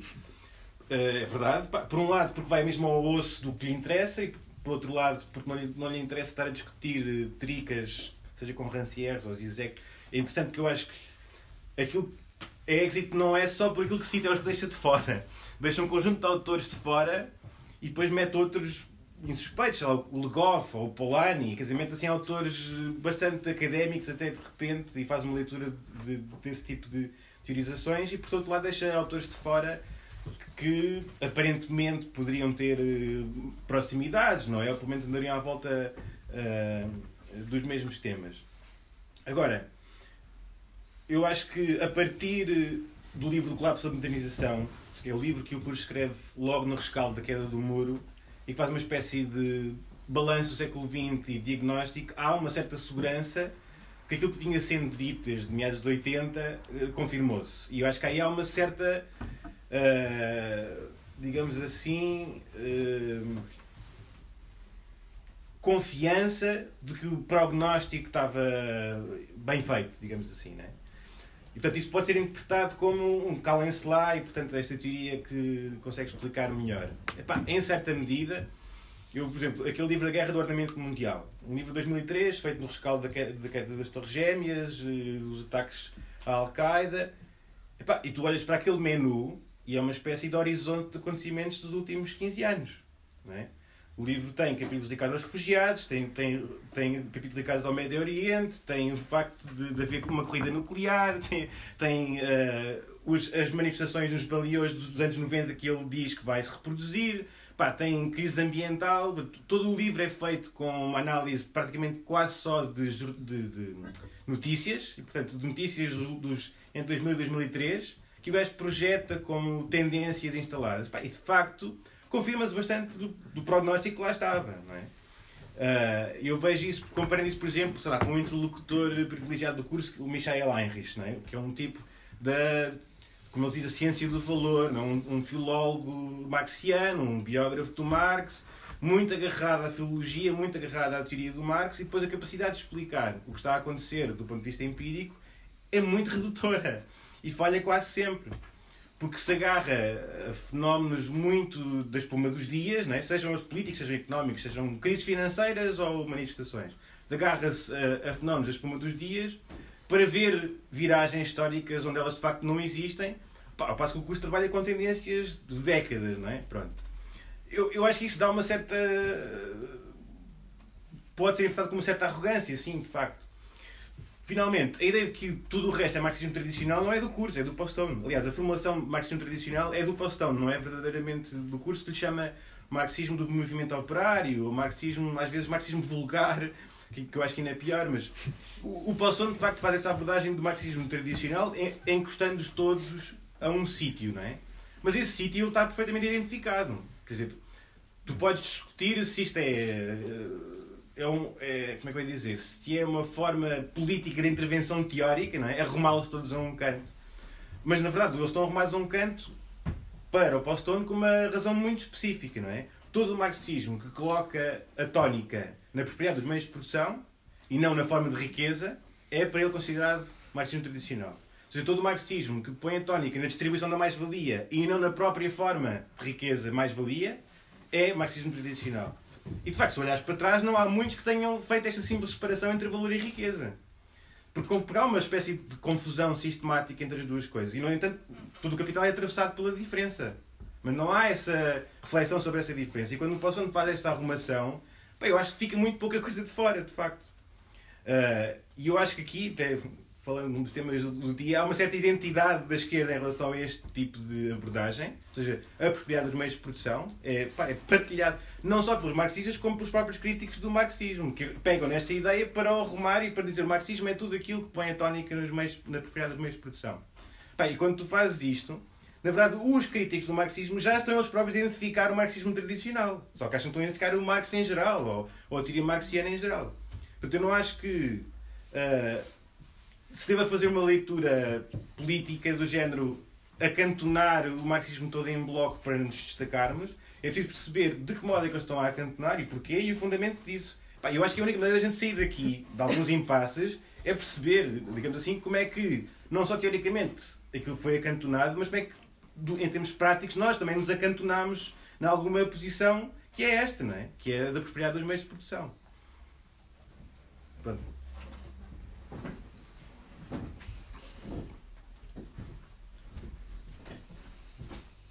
Duas, duas coisinhas. Uma era, a primeira era. Duas perguntas, na verdade. Só pedir a vossa opinião. Um, uma era sobre o que é que esta, essa tal ausência do momento leninista, como lhe chamou o Bruno, uh, o que é que isso nos diz sobre as possibilidades de transformar verdadeiramente a situação em que estamos, não é? Ou seja, ou se uh, eventualmente essa, um, essa, essa ausência deixa de fora justamente a possibilidade de, de perante uma, a iminência do colapso, tal como é teorizado, uh, estarmos confrontados com a impossibilidade de fazer o que é que seja. Uh, e a segunda questão era mais um pedido, talvez, de esclarecimento, que era sobre essa questão que eu tinha visto, de facto, do IAP já numa entrevista há uns tempos, que era essa tal ideia da, da transição do capitalismo edipiano para o capitalismo narcisista. Não é? Uh, se podia explicitar isso um bocadinho melhor e em que medida é que isso tem ou não alguma correlação com as teorias do poder, eh, das relações de poder que nos falam sobre uma transição da sociedade disciplinar para a sociedade de controle a se tem a ver com isso ou não?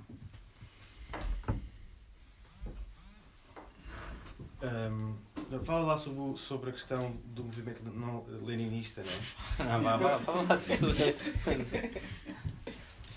Pá, um, eu, eu, como eu dizia a dada altura, o feitiço não é destino, ou seja, de facto não há aqui, uh, digamos assim, não está, não está traçado o horizonte dos acontecimentos. E quando diz o colapso iminente, epá, uh, o colapso em si mesmo já começou há muito tempo. A dada altura o curso diz que o colapso começa nos anos 70. Como a formação mais feliz que eu acho que ele põe é dizer assim, epá, o colapso não começa quando for despedido o último assalariado. O colapso começa quando o primeiro assalariado é, é, digamos assim, expelido e não é readmitido num horizonte da própria vida. E isso começa muito mais cedo. Não é? Portanto, o colapso não é uma coisa que se dá num dia para o outro, é um processo longo Uh, que pode durar décadas e, portanto, na escala da história é uma nota de rodapé, na escala da vida humana pode ser a vida de uma pessoa inteira, não é? a vida toda de alguém. Um, nesse processo, talvez uma das coisas uh, que me pareça mais interessante é o facto de, desde muito cedo, desde os anos 80, uh, a tónica, não do ponto de vista enquanto sujeito, mas enquanto preocupação, é com os supérfluos. Que eu acho que é algo que não está que não foi pegado por muita gente. A questão dos endnotes, por exemplo, é, uma, é, uma, é, uma, é algo sempre presente. O primeiro texto do, do curso assim mais clássico, que chama-se O Crise do Valor de Troca, de 86, e ainda no arranque de, de, dos computadores aplicados à produção, a tónica é justamente essa, que é, é a possibilidade de um aumento de supérfluos, ou seja, de um exército industrial de reserva, para usar o termo, os termos do Marx, mas que não é já relativo, é absoluto. Ou seja, de facto, estamos a falar de um exército que nunca mais vai ser chamado para trabalhar, não é? Pronto, isto pode ser, não tem que ser visto caso a caso, não é? Da forma como nós somos despedidos ou, nos demitimos e depois entramos outra vez no mercado de trabalho, mas é algo muito mais permanente de alguém que vive, digamos assim, no horizonte e numa espécie de limbo, não é? O desempregado é o tipo que está dentro, mas está fora, de certo modo. Uh, portanto, não pode, não, não, pode trabalhar, mas não pode viver sem trabalho, que era um bocado aquilo que tu também estavas a dizer há bocado, não é? Portanto, essa contradição é, é evidente. Um, daqui, agora, os supérfluos em si mesmo não são um sujeito emancipatório, lá está. Não é? Uh, o facto de ser uma parcela crescente, digamos assim, da humanidade, uh, implica, acho eu, uma preocupação muito particular com, com isso, sobretudo enquanto uh, há uma espécie de excedente e uma corrida aos empregos, não é? portanto há uma concorrência que é feita entre quem está dentro e a esmagadora maioria começa a estar fora.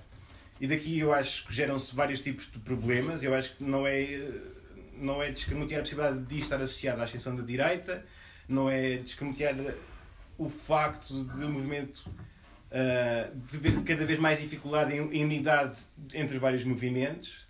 Um, e portanto eu acho que esse lado, de, esse lado da parcela dos supérfluos é importante. Mas o facto de se recusarem, até por uma questão de princípio, identificar qual é que é o sujeito emancipatório por ser considerado objetivamente impossível e paradoxal, não é? Uh, o, o que é feito, no fundo, é chamar a atenção para o facto do sofrimento em si mesmo provocar ou ansiar uma reflexão. E essa reflexão pode ser conduzida por um aspecto para lados mais ideológicos e destrutivos ou para lados mais emancipatórios. Mas não, é, não está associado necessariamente nem a uma classe, nem a um sujeito específico, ou uma identidade específica, uma mulher, ou as mulheres, ou seja o que for. E aí é que eu acho que está a contingência. Agora, uh, se a exit, ou se a crítica do valor não se entusiasma com determinado tipo de movimentos, não é uma questão de princípio. É o facto desses movimentos, para eles, neste momento, não terem essa capacidade emancipatória, mas não recusarem à partida uh, terem, não é? E, portanto, uh, não, até porque, do ponto de vista, digamos assim, há uma separação entre eles, há uma separação muito clara entre o que é a teorização e o que é depois uma prática política ou cívica, se quiserem, não é?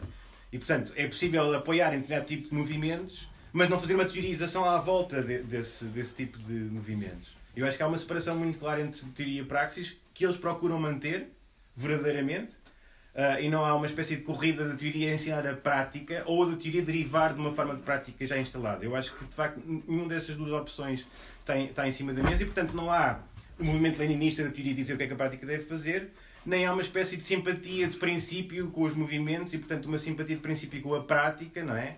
Uh, eu acho que há uma solidariedade, como a autora diz, há uma solidariedade crítica com os movimentos. Há há movimentos que reagem muito mal a esta crítica e há outros que se vão adaptando e vão percebendo o que é que dali se pode sacar, digamos assim, ou aproveitar para uma forma mais emancipatória. Uh, qual é que era a segunda, segunda questão? É menos interessante, mas essa era a história do Édipo. Ah, eu, pá, eu, eu confesso que eu li isto pá, em junho e não me recordo assim, uh, não tenho assim muito seguro exatamente qual é que é o processo que ele utiliza do ponto de vista eh, bibliográfico, é interessante que ele entra com a discussão da, do Luke Poltanski e da Yves Chapelle a propósito da questão do modo como o capitalismo se apropriou de uma certa vanguarda cultural e artística, não é? Que está associado, de certo modo, a um, hedonismo e cruzou isso com uma, digamos assim, uma vanguarda laboral. A ideia de trabalho em rede, por exemplo, é algo que o, que o Anselmo se debruça para mostrar que como há uma espécie de um, solidariedade concorrencial. E portanto há uma concorrência individual e ao mesmo tempo um, uma certa solidariedade em determinados momentos. E nesta oscilação é ideal para o narcísico que oscila sistematicamente entre um sentimento de impotência total ou de uh, possibilidade absoluta e de poder absoluto uh, e que uma vez frustrado tem uh, uma espécie de acentuar do que ele chama, um aspecto que por acaso não falaste, que é o, o, sentimento principal, que é o do ressentimento. Que eu acho que é um, é um, é um sentimento importante e que é politicamente muito uh, manipulável, digamos assim. Ou não é manipulável, mas mobilizável, é mais assim o termo. Uh, certo? Hum. Sei, eu, a crítica do ressentimento é algo que eu normalmente costumo ver associo a vá, críticas mais conservadoras, o que está tá certo, bate, confere. É, é, o caso. Bate. Mas desculpa, continua. continua. Não, não, não, eu não tenho nada a dizer.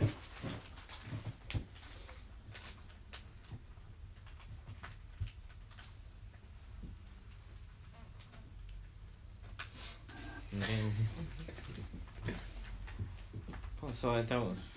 Um, pá, uh, pegando um bocadinho aquilo que tu, que tu estavas a dizer, eu uh, concordo muito com o que disse o, o Bruno, diria apenas que hum, tenho alguns problemas com aquilo que ele, com, com, com a dicotomia que ele pôs ali entre, por um lado, uh, aquilo que seria um momento, um movimento de destruição e o chamado movimento emancipatório. Porque uh, se há coisa que também me parece interessante, pronto, perguntas, ok, então Pá, depois do leninismo, o que fazer, né? O que de certa forma é uma pergunta que contém contraditório consigo, consigo próprio, porque isso é já de si pôr as coisas em, em, em termos uh, leninistas, mas, mas uh, parte do encanto de, dessa, dessa tentação de resistir à crítica do sujeito operário com uh, o procurar novos sujeitos justamente nesses sujeitos de associação, ou seja, dizer, ok, agora vamos encontrar o sujeito nas nas mulheres, vamos encontrar os sujeitos nos sujeitos racializados ou nas populações sedentárias. Bom, é, já temos que resistir a uma, esta espécie de uh, tentação de procurar isomorfias, não é? Ou seja, e de ver historicamente o que é que temos em cada um, em cada um desses casos e pensar quais são os. Pronto, constatar quais são as possibilidades de ação. Uh, e, e, nomeadamente, pensá-las, se calhar, num modo diferente daquilo que está presente cada vez que nós perguntamos uma coisa dessas. E aquilo que me parece que está presente e por trás é sempre uma ideia de transição. Como é que vamos passar daqui para lá? Uhum. Ou seja, de uma forma social para outra forma social. Ou do capitalismo para o comunismo. Da dominação para a emancipação. E se abandonarmos um bocadinho essa ansiedade uh, da transição, uh, aliás, a parte da nossa discussão eh, foi feita em termos mais discutir teorias do que propriamente práticas ou lutas concretas, e, e, estamos a discutir teorias e práticas teóricas, e, e, não é por acaso que quando nós olhamos para a história da teoria no século XX e no princípio do século XXI, é assim, na maior parte delas podemos, sim, fazendo uma simplificação super grosseira, distinguir um momento positivo do momento negativo. Um momento negativo de crítica do existente, de desconstrução e um momento positivo de proposta. Quase sempre é assim. É parar o livro na parte do momento negativo, porque o resto é. É, pá, é, bosta, é, vale pouco, quase nada. E, mas parece haver essa exigência de que fazer teoria política e crítica é sempre. Uh, e, aliás, basta lembrarmos, até há pouco tempo, não é? Uh, uh, a crítica comum, por exemplo, falaste no Agamben, era sempre. Então, mas onde é que está o sujeito? Onde é que está o momento propositivo? Onde é que está o momento afirmativo? Onde é que está a proposta, não é? Uh, ou seja, é, é não sair deste esquema de engenharia social de uma proposta de algo que esteja e que supostamente nos oriente. Nos... Portanto, eu diria que, antes de mais, seria talvez que do com esta ideia de, transição. E aí parece-me que há, de certa forma, olhando para aquilo que existe e não tentando, olhando para aquilo que existe, uh, há, há dois lados que me parecem complementares de onde pode vir alguma coisa de interessante. Por um lado, aquilo lá vai justamente esse, esse lado mais destrutivo, esse lado, seja teórico, seja na teoria ou seja na prática, na prática, através de formas de luta e formas de ação que não são acompanhadas de propostas, que não são acompanhadas de algo que possa ser absorvido, que pode, transformadas num caderno de encargos. Então, tomem lá isto. Acho, interessante aquilo que se passou em França e na Bélgica, o, uh, o movimento dos coletes amarelos, uh, uh, aquilo que está a passar no Chile e, e em tantos lados, e que, mais uma vez, não, não, não, sem desvalorizar formas de formas de luta mais clássicas, porque mais uma vez estamos a falar de, de, de, de temos sempre que ter atenção ao contexto. Claro que me parece interessante a conflitualidade laboral naquilo que é hoje a fábrica do mundo, que é a China e esses, esses países que até há pouco tempo eram de mão de obra barata, mas onde, onde existem ainda indústrias de mão de obra intensiva. E por outro, é, acho que se, não é que não sejam merecedoras de críticas, mas é, é, vá lá, como contraponto positivo, todo um discurso e, de, e um conjunto de práticas começam que, que, que, que, hoje são mais comuns à volta do tema de, de daquilo que se tem chamado de formas de vida, ou seja, da possibilidade de desenvolver, seja modos de ocupação do espaço, modos de viver em comum, uh, modos de produzir, modos de satisfação das necessidades, modos relacionais, lá está, que não sejam transitivos, ou seja, que não sejam meras função, fun, a função do capital. É, é, obviamente que a pergunta que as pessoas logo fazem é: então, mas isso dá para todos? Pois é. E acho que calhar temos um, de livrar-nos um bocado dessa obsessão do, da, da ideia de vá lá, de resistência ou da ideia de negação como necessariamente associada a uma proposta de transição ou vamos daqui para ali, sendo que o, o mapa do ali já está aqui bem, bem, bem, bem delineado. A ideia de transição não implica necessariamente a definição do, do sítio onde se transita, não é? Acho eu. Há um, há um autor que eu, com quem eu simpatizo relativamente, que é o Mesaros, que tem justamente uma das, de, das coisas em que ele ocupou bastantes anos do seu trabalho, foi justamente a escrever uma teoria da transição. E em que ele me parece que faz esse esforço justamente de escapar à ideia de que o, o digamos assim, a, a, escapar a esse momento positivo, não é? Ou seja, ele define a transição, a transição é, digamos assim, o gesto de negar o existente, não é? Ou seja, é pensar como é que nós saímos daqui, não é pensar para onde é que vamos, é pensar como é que saímos daqui. E, portanto, eu... E, e essa... E, quer dizer, isso não se prende necessariamente com a quer dizer, não se esgota nessa divisão clara entre teoria e prática. Não se joga exclusivamente na ideia de construir eh, práticas concretas, lutas concretas. Ou seja, pode ser, eh, pode ser pensado sem necessariamente cair nessa, nessa armadilha do, do bora lá discutir qual é a plataforma. Que, hum, mas, porque acho que, na verdade, as teorias da transição, pelo menos no âmbito do movimento social e isso, são muito mais um, teorias prefigurativas de como é que tu podes fazer um, a, a ideia assim, daquele chavão, né, de seres a mudança que estás a ver no mundo e não sei quê, e tem muito mais esse discurso de não há uma revolução no sentido da passagem de, um, de uma forma organizada para outra forma organizada, mas sim um período relativamente uh, dilatado de transformação que não se sabe muito bem para onde é que vai, não é? Por isso acho que a transição aí não era, se calhar, um, um conceito melhor, não é? Porque acho que a transição não, não, mas isso, quer dizer, eu, eu, uh,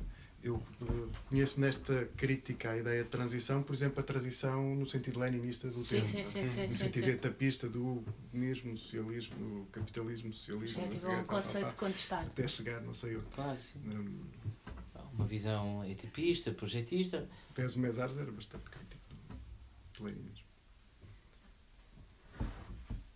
Aqueles que eu, que eu estava a referir como formas de vida, justamente seria. Uhum. Pronto, sim, sim, não sim. sei se é isso que estava a dizer como pré-figurativos, mas é aquela ideia dos, vá, dos, dos comunizantes e dos. dos malta da comunização. Mas, mas se eu percebi bem, então, o que estavas a dizer, ou seja, essas formas, eh, digamos assim, de enclave, são é umas formas de enclave que não têm necessariamente a ver, a ver com transição, mas apenas dizem respeito apenas aos próprios, é isso? Pá, sim, eh, quer dizer, parece-me que o mais Ou seja, não são ensaios nem formas embrionárias para nada. Podem ser, não, não, não, não têm é que ser. Não se, não se consubstanciam.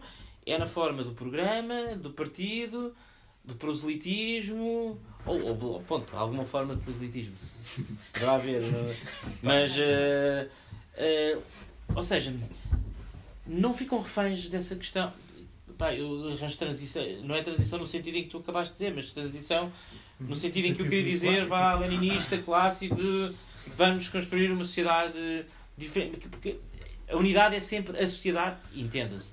A maior parte das vezes, quando se fala de sociedade, está-se a falar até, muito concretamente, de Estados-nações e de, de. Mas quer dizer, a minha questão é, tudo o que tu falaste, isso são formas de organização. Eu estou- a pensar é, está bem, mas eh, e como é que é as questões materiais de uma, dessa forma de organização? De onde é que vêm as coisas? Territorialmente organizado, tem, é um enclave, não é um enclave? Estás a perceber que eu estou, eu estou a fazer perguntas muito mais específicas e menos políticas, digamos Fazes assim. como aos monges, como às comunidades monásticas. Não, Tu e- e- tratas de. Tu tentas assegurar. Não sei. Eu não estou a dizer que isto é bom, eu só estou a É dizer. por dizer que não há partidos políticos nem programas, isso até parece-me simples, bastante simples de resolver. Eu acho que há questões pra- pragmáticas, não é? Já estou a pensar nas experiências das cooperativas do século XX está cheio, por exemplo. Estás a falar em recuperar isso ou nem sequer estás a pensar nisso?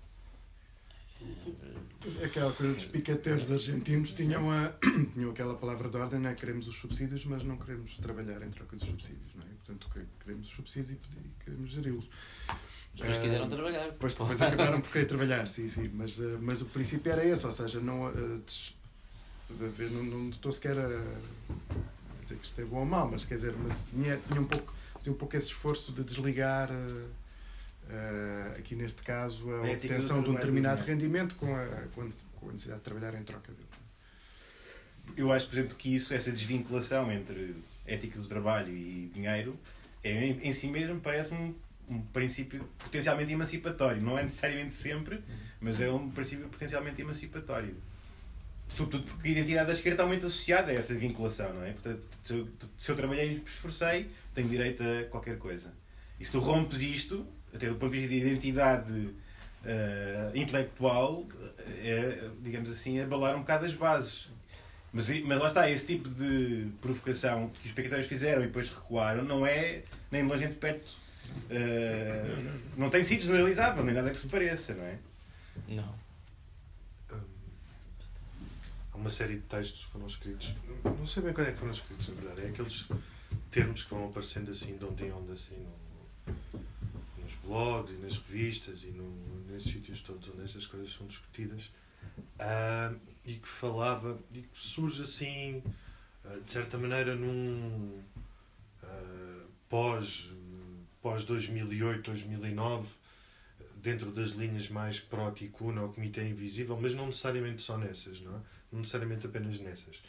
E que parte bastante das experiências uh, do furacão Katrina ou do, do furacão Sandy, era Sandy, que foi em Nova York, é? para, para falar de, de algo, para teorizar sobre algo que seria o disaster communism, não é? Uhum e agora foi interessante porque quando estava a ver hoje o, uma pessoa que já foi aqui nomeada, mas não, eh, que teve uma conferência em Londres e que postou o cartaz dessa, dessa conferência e era e pronto, é uma conferência que acontece todos os anos eh, em, em Nova York e em Londres, não estou em erro, uh, chamada bom, Historical Materials, que junta todas, não, não sei se todas, mas várias das fações do marxismo e da dos marxianos e isso tudo, e dizia precisamente o tema deste ano era esta questão do disaster communism, não é?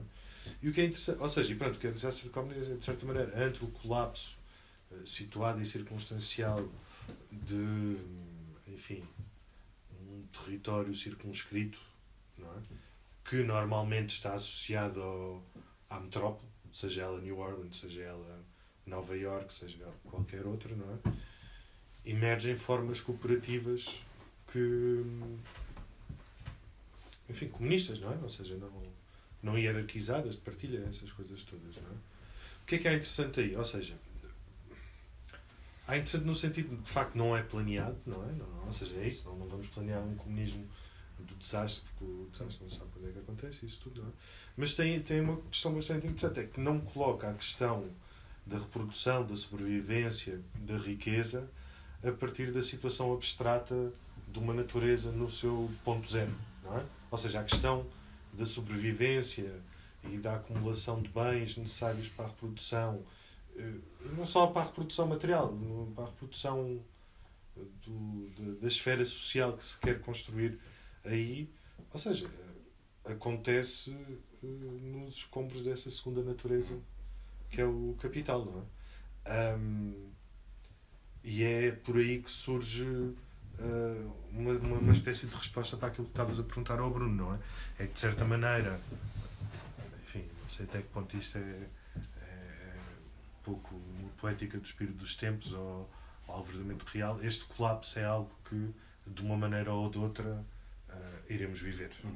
não é? Uh, maneira mais direta, mais indireta, algo assim. É interessante ver aquelas imagens de, de Rouen uh, que há duas ou três semanas uma fábrica que explodiu. Não é uma fábrica, não sei o que é, não sei se vocês sabem aqui sabe. Bom, uma, uma fábrica que explodiu das pessoas a olharem, a irem para o trabalho e ver aquilo tudo, assim, uma coluna de fumo gigante, não é? Um, é interessante isso, porque na verdade dá a ideia que o, enfim, o capitalismo que vem é uma gestão mais pessoal ou mais coletiva de uma catástrofe múltipla, generalizada, mas cheia de ligações, não é? E eventualmente é esse o território que temos, ou é essa a condição que temos de ter pelo menos em conta no sentido de problematizar as coisas e não essa questão da reprodução ou da riqueza numa espécie de sentido uhum. uh, abstrato uh, do seu momento zero, do, do recomeçar de novo, toda a acumulação, todo, recomeçar de novo todo, todo o pensamento da, da riqueza, não é? Como se de facto fosse um momento zero. Eu diria só assim, uma cena que é, sim, de facto, epá, o Katrina e outros fenómenos, outras catástrofes possibilitaram esse tipo de eventos, mas também possibilitaram outros mais concorrenciais negativos, não é? E portanto, eu diria, lá está, perante um cenário de sofrimento, tens, tens duas opções. Ou melhor, há duas possibilidades inerentes, não é? Há um quem transforma essa catástrofe numa espécie de oportunidade uh, de uma pilhagem negativa, no sentido em, em que reproduz pilhagens que já acontecem no estado normal, uh, ou quem tenta fazer alguma coisa de novo a partir desses escombros, que eu acho interessante, mas não é garantido que seja esta, essa, essa digamos assim, vertente ou essa abordagem uh, a generalizar-se. Por outro lado, é importante para dizer assim. Uh, não temos partir do zero, temos partir daquilo que existe, e o que existe pode ser de facto uma catástrofe. E se um gajo vir isto na escala das décadas, estes últimos 30 anos são uma catástrofe permanente, de certo modo. Não é só esses eventos isolados. Porque há um aspecto, bem, eu sinto isso, por exemplo, no Agamben e no Comitê Invisível, que é uma certa. Pá, há uma coisa que o, que o Benjamin diz a dada altura que é uh, a catástrofe é ter perdido a oportunidade. E, e o que ele está a referir-se é o movimento separtaquista, e portanto a catástrofe é ter perdido essa oportunidade de facto. E o que eu sinto no Agamba e no Ticum é a ideia de que a catástrofe em si mesma é uma oportunidade. E eu acho isto problemático. Percebes? Porque tem uma certa ideia de que o pior já passou. E o pior pode não ter passado, não é? Portanto, a ideia de que o pior já passou em si mesmo é muito problemático. E, portanto, namorar a catástrofe, andar ali um bocadinho a flirtar com, com o colapso, eu considero relativamente perigoso. Embora acho que, de facto, o colapso pode criar aqui um ambiente, digamos assim, de reflexão, não é? Para sairmos daqui, mas não é garantido nem de longe nem de perto que isso aconteça, não é? Eu não, eu não acho que tal quanto pior melhor, no fundo a questão é esta. E uh, eu, eu acho que não deveríamos ser seduzidos por essa ideia, percebes, de que a catástrofe em, em si mesmo é uma oportunidade, mas pode ser útil para dizer, chamar a atenção que não precisamos partir do zero, podemos partir simplesmente, como tu disseste bem, dessas ruínas da segunda natureza. Eu acho que isso é uma ideia pá, interessante.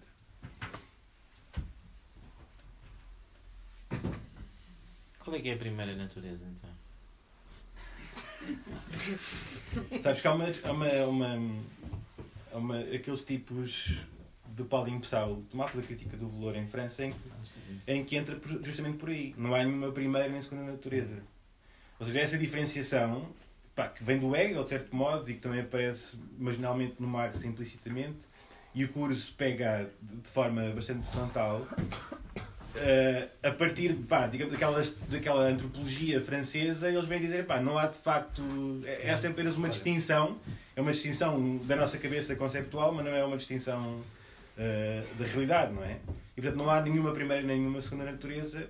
Essa primeira, que é das necessidades e dos impulsos, é sempre socialmente mediada e portanto tem sempre a segunda natureza e não há volta a dar a esta, esta mediação.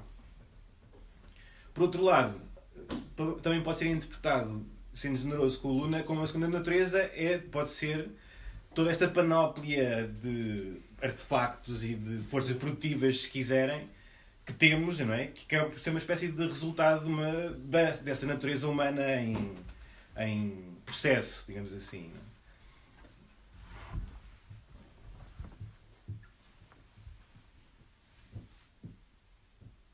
Não, é? não percebo muito bem porque é que porque é que dizes que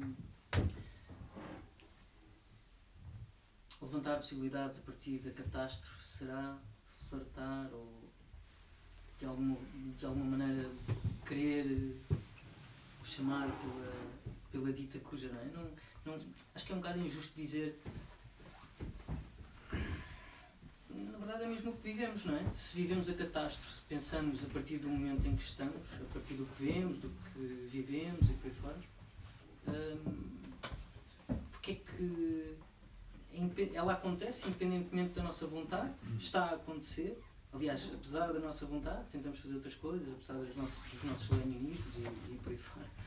Mas, eh, por isso, não, não, não sei se queres comentar. Sim, epá, eu, eu, talvez não tenha sido claro, que é, diria então, porque eu estava a dizer, há uma possibilidade deste catástrofe Katrina e há a catástrofe que nós temos há 40 anos, ou há 50 anos, ou, ou há 200, se quiseres, não é?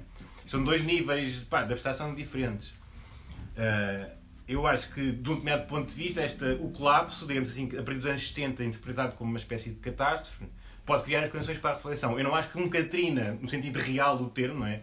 Um, uma catástrofe dessa natureza, nuclear ou o que for, seja em si mesmo um terreno fértil para esse tipo de. para um movimento emancipatório. Embora admita que, ele, que possa acontecer, Mas disso, é- percebes? A minha pergunta é: o que é que interessa o que nós queremos, gostávamos ou não?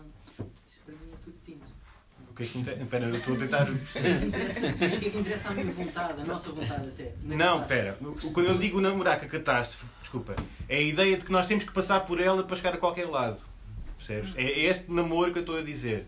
Ou seja, tu, eh, por um lado, pá, tu tens eh, o marxismo tradicional, com as tais etapas todas, não é? E, e supostamente eh, do capitalismo para o comunismo há o tal fase transitória, mas é tudo umas, em etapas ascendentes.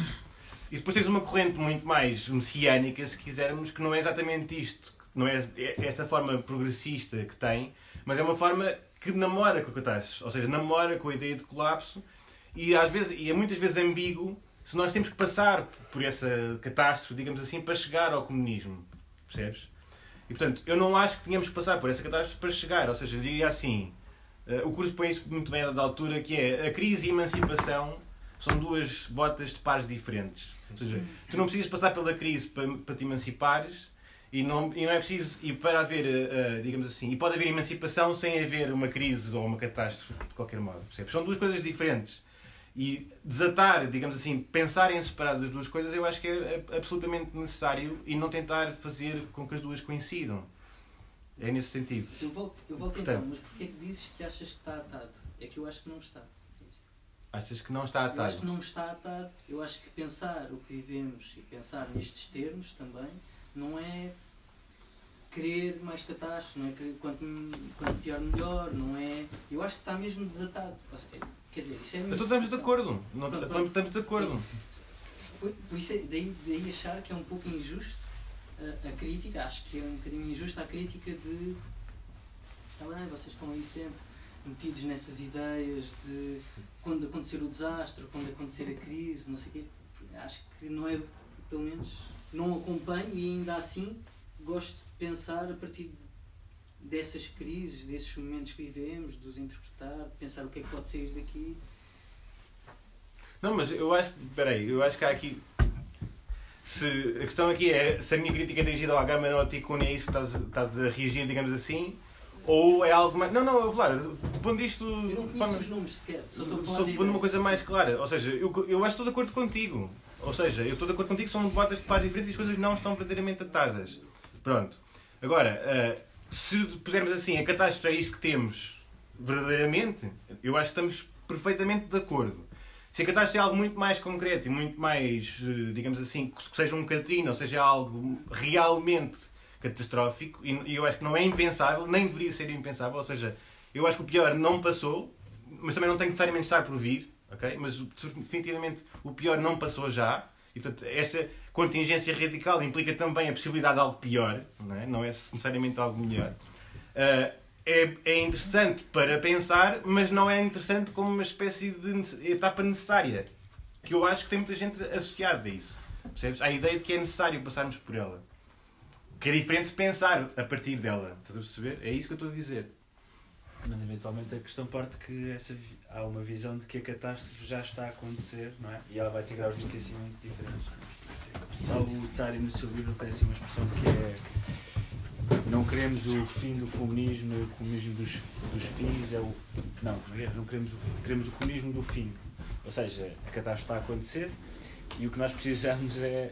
Já se tentou um pouco tudo, já se tentou o socialismo, errou, ou seja, já houve todas essas fases de tentativas de gestão da coisa.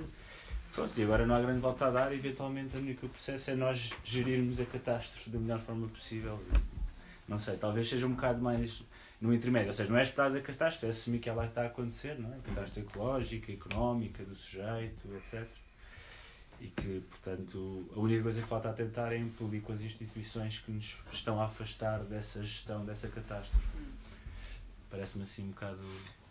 Mas então eu diria mais, porque eu acho que as instituições o que elas estão a fazer é gerir a catástrofe Pronto, e verdadeiramente. tu queres que elas deixem de gerir a catástrofe, porque sabes perfeitamente que provavelmente elas vão produzir mais pérfilos e afastar uma parte. de- Não sei, será, parece-me assim um bocado essa. parte um bocado dessa ideia de que. Pronto, ela já está a acontecer de facto, não há grande. Porque eu acho que, por exemplo, o que aconteceu com a Catarina, aquela não intervenção, digamos assim, do Estado Federal, é uma forma de gestão da catástrofe. Sim, sim, sim, claro. Não, aquilo não é um. Percebes? E, portanto, nesse sentido, a gestão da catástrofe já existe verdadeiramente. Mas há um. Não tenho, não tenho isto, isto muito desenvolvido, não é? Ahm, das coisas que, de certa maneira, ou seja, há muito me, me aproxima disto, ou toda a teoria do valor e todas essas coisas, em todas as suas múltiplas, ah, todas as múltiplas formas e, e formulações, não é? Mas há algo que sempre me distanciou e que eu na verdade nunca consegui explicar muito bem, eh, que é de certa maneira uma ideia de, da emancipação, da libertação, do superamento, do capitalismo, da realização da filosofia, todas essas formulações, não é? Que acaba por, de certa maneira, estabelecer esse momento emancipatório, o momento do comunismo, enquanto um momento onde a resolução das questões materiais eh, precede a resolução de todo o tipo de questões existenciais. eh, de certa maneira, não é? É como se. E não queria chegar aqui ao paralelo com, com o paraíso, não é necessariamente chegar aí, não é? Mas é, é que, de certa maneira, o comunismo seria uma sociedade eh, abundante, ou, de certa maneira, enfim, o, o lugar do indivíduo dentro da sociedade, encontrar finalmente o seu balanço eh, dialético e não sei o que, essas coisas todas, não é? Ahm, e de facto, puseste bem essa questão de, de facto, de certa maneira. Há aquele texto do Agamben, não me lembro agora exatamente qual é ou sobre o que é que é, mas onde ele diz que tipo, o momento messiânico é onde aquilo vai ser exatamente como é agora, mas apenas um pouco diferente, não é? É, Tempo E- reste. é o tempo resto. Sim, é. pois. E, hum, e é interessante pensar que, de facto, ou seja, se calhar o comunismo não é a superação ou a satisfação de todas as necessidades, não é o reino da abundância, não é essas coisas todas, mas é simplesmente uma maneira diferente de viver. hum, enfim, e nesse, nesse sentido deixa de haver a catástrofe e a, e a não catástrofe. Não é? É uma, uma, uma maneira diferente de viver o tempo, o decorrer do tempo, esse tipo de coisas, não é?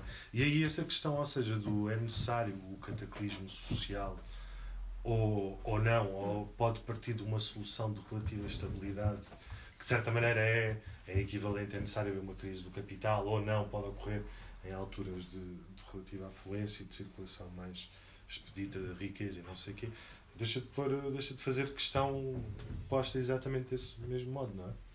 Ahm, e eventualmente é isso, não é? Ou seja, Eu já não sei se podemos abdicar de facto da questão da abundância, da questão material, verdadeiramente. Ou seja, eu não acho que nós possamos dizer epá, que uma vez resolvidas as questões materiais acaba a inveja, a dor de cotovelo e todo o tipo de, não é? todo o tipo de sentimentos negativos sociais. Não acho que isso de facto se possa dizer. ou seja, no comunismo vão, não vão deixar de morrer os Exato. pais e os filhos. Exatamente, é? exatamente. Eu acho que há, há aqui de facto questões. Agora, eu acho que não se pode abdicar verdadeiramente da questão da resolução de problemas materiais. Não, não no sentido de não há nada sem, essas, sem esses problemas, mas nós acho que não podemos escapar verdadeiramente desses problemas. Até porque as soluções estão à vista. Aquela frase do Marx que como é que é? A solução só aparece. Como é, os problemas, como é que é? A solução só aparece. Como é que é? A mulher só põe em si própria os Ah, problemas os problemas resolver. E portanto a questão, a questão da abundância de facto já está resolvida, em certa medida. Mas esse é o Marx que tu não queres, não é? Não, não, eu acho é que há aqui, definitivamente o Marx tu não há aqui, não, há, há aqui formula- uma- esta formulação é mais rica do que simplesmente a questão é- etapista da coisa, não é? Eu diria Ou que é o momento-chave dessa formulação etapista e não gostas de Não, determinista. não, não, não, mas eu acho que para esta era questão da abundância. crítica espera. de 59. para esta questão da abundância, ou seja, o facto do capitalismo de separar riqueza material de riqueza abstrata, permite resolver os problemas materiais. Mas não quer dizer que tudo aquilo que exista tenha de ser simplesmente distribuído, não é? O exemplo clássico é a comida, não é? Há muita da comida que não é comida. Portanto, o valor de uso de muita coisa que se chama valor de uso não é, não é val- valor de uso absolutamente nenhum. Mas acho que não se pode abdicar verdadeiramente desse, desse momento material enquanto integrado, percebes, na, na discussão. Sim. Mas a questão do que é abundância e do que é riqueza também é, ou seja, riqueza não é meramente a abundância de valor de uso ou a abundância de bens, não é? Eu hoje estava, estava a pensar precisamente nisso e lembrei-me daquele do texto do, do Debord sobre os motins de Watts. É? Ele diz precisamente que não é uma questão da pobreza destas populações, que comparada com uma série de gente em África ou não sei o quê, são imensamente mais ricos, mas é questão de como está organizada a distribuição da riqueza e isso, não é? E de facto é isso, ou seja, aquilo que tu consideras riqueza ou abundância, é, enfim, definido historicamente e socialmente, não é? Uhum. E, portanto, já tem inúmeras variações. Mas eu também não sei até que ponto é que. hum, É que, é que tu podes ter um conceito de abundância que não seja um. um- ou seja, percebo. Isto de facto, ou seja, tinha de ter isto assim mais explícito, não é? Percebo a distinção entre valor e, entre valor e riqueza, não é? A riqueza barra Uhum. abundância, não é? Mas, e sendo objetivamente diferentes, conceptualmente diferentes, não me parece que o conceito de riqueza seja menos politicamente determinado do que o de valor. É? Estou completamente de acordo é? contigo. E portanto, não, não parece que, que se possa falar da riqueza enquanto mera, enquanto mera satisfação, satisfação das necessidades. que, eu, que Não. onde o Bruno há bocado dizia que, o- que, o- que o Anselmo ia parar. Deixa-me, posso fazer um comentário? Pá, porque há uma coisa é interessante porque nos Grundris o Marx da altura diz assim, epá, se olharmos para trás, para os gregos, por exemplo, a preocupação principal deles é como é que se criam eh, bons cidadãos. Ao passo que a preocupação do capitalismo é a produção em si mesmo, portanto é a produção pela própria produção. Portanto, no fundo ele está ali a demarcar claramente a diferença entre riqueza e, e valor, mas não está a dizer que a riqueza são os bens materiais, está a dizer que a riqueza são, é a criação de bons cidadãos, com todas as limitações que isto tem. Mas, entendi que, por exemplo, luz quando ele diz que a riqueza é o somatório das necessidades humanas e a sua diversidade, o que ele está a dizer não é que são umas necessidades básicas quaisquer têm que ser preenchidas finalmente, mas é é essa diversidade de riquezas possíveis, ou, tal contingência da natureza humana, tal maleabilidade, eu acho que está aqui também. Ou seja, não são umas riquezas que nós podemos elencar numa lista, comer, beber, não sei o quê, por aí fora, mas é uma panóplia enorme, sempre crescente, de possibilidades de, digamos assim, de enriquecimento humano em geral, percebes? Aquela ideia do homem como ser genérico, não é? Ser humano como ser genérico. Portanto, nesse sentido, aquele reino da necessidade que o Marx diz que está resolvido não é o reino da necessidade, acho eu, não devia ser interpretado como o reino das necessidades básicas da alimentação e do dormir e do beber e por aí fora, mas algo também ele próprio muito mais ilimitado e muito mais processual do que uma checklist. Não é? Um, e portanto, nesse sentido, estavas a dizer que a riqueza também é um conceito político. Sim, é, é, de facto pode ser considerado um conceito político. Uhum. Quando ele diz que o objetivo final é produzir eh, bons cidadãos, não é? E é também, quer dizer, hum, embora seja possível identificar no pensamento do Marx essa identificação entre o tal reino, o comunismo como o reino da abundância e tal, também é possível o contrário, não é? Quer dizer, há a frase famosa de que o comunismo não é um sítio onde queremos chegar, é um, É um processo. é um movimento real. movimento real real. que supera o atual estado de coisas. Bom, significa, por um lado, uma coisa interessante é que o comunismo já existe. Porque se o estado de coisas já existe e há um movimento real procura superá-lo. E, e por outro lado, só é possível pensar a transformação a partir do que existe, que era, no fundo, repreende aquela ideia de Luna de há bocado, não é possível nunca pensar a partir do zero, porque não há zero nenhum. Hum, Ou seja, qualquer eh, transformação não significa que há qualquer coisa que termina dando lugar a outra, termina de vez, dando lugar a outra que começa do zero. Hum, mas bom, mas é, é possível, apesar de tudo, nem tanta coisa que ele escreveu confundir as duas coisas. É. Mas nesse sentido, só para dizer, tu dizes abandonar a ideia de transição, a transição já está a acontecer. Epá, transição enquanto vá, é a figura da totalidade. Se, se queres eh, pôr as coisas desta maneira, pronto, não terá sido uma expressão feliz, mas o que eu queria dizer é transição enquanto programa de vamos passar daqui para ali e não como uma coisa que já está aqui, já existe aqui, como agora formulou o Fernando, me parece bastante mais eh, pronto, eh, interessante e, e, e certeira. Mas é, quer- e não, acima de tudo, com uma passagem de uma forma social estável para outra forma social estável, não é? Perceber que isso, existir, existir isso. Tu usaste a palavra enclave, mas volto a dizer, pronto, que é, que é a existência de quase uma, uma, uma, uma expressão, uma metáfora insular, não é? Mas hum, só, só s- eh, eh, a questão não é tanto eh, pensar em termos de enclave em termos insulares, é sempre pensar na questão de como é que agora nós vamos agora propagar isto para, para o todo social e continuar a pensar, eh, parece para mim, nos termos dessa, dessa questão da, da transição. Só, só, só me pareceu interessante chamar a atenção sobre isso. Em relação, àqui- em relação àquilo que tu estavas a dizer e, eh, pronto, e a questão da, da catástrofe, em relação àquilo que, que o camarada ali disse, eu, eh, o que me parece, se eu entendi bem o que tu disseste, é, é justamente. Há, alguém disse, alguns, que a catástrofe era a continuação do estado de coisas, não é? Portanto, quer dizer, e que eh, é- é- a interrupção desse estado de coisas não é algo, se eu percebi bem o que tu disseste, não é algo que seja. Ah, que a questão da nossa vontade e aquilo que foram as formas tradicionais de manifestação dessa vontade, ah, o programa, o objetivo, a intenção, blá blá blá blá blá, blá não são algo que seja muito interessante. E, e é, foi um bocado nesse sentido que eu li aquilo que, que, que tu disseste, que o Luna, que o Luna disse. Ou seja, a questão é.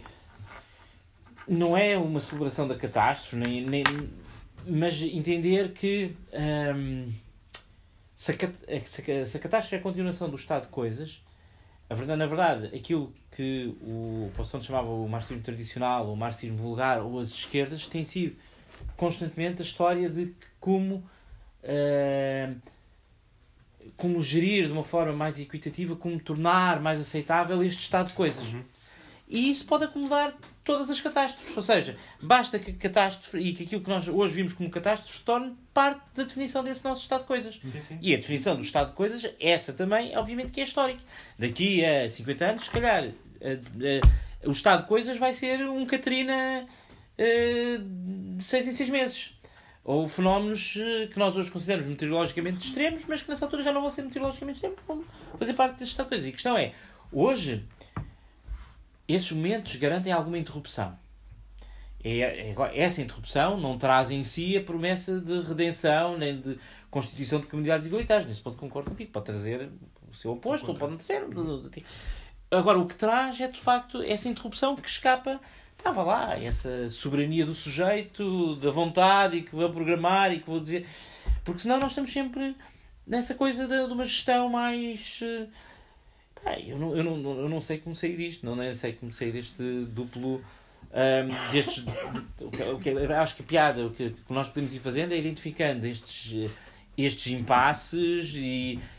E pá, vá lá, olha, como dizia o outro, permanecer no negativo, né? como dizia o velho Jorge Frederico, eh, ficar, eh, ficar no negativo justamente enquanto gesto de desconstrução, de desnaturalização, e essa parece-me hoje a tarefa mais importante. Parece mais, vá lá, cortar a cabeça às estátuas e se calhar metê-las noutras estátuas, do que propriamente estar a erigir novas, eh, novas estátuas. Muito bem. Isto sou eu.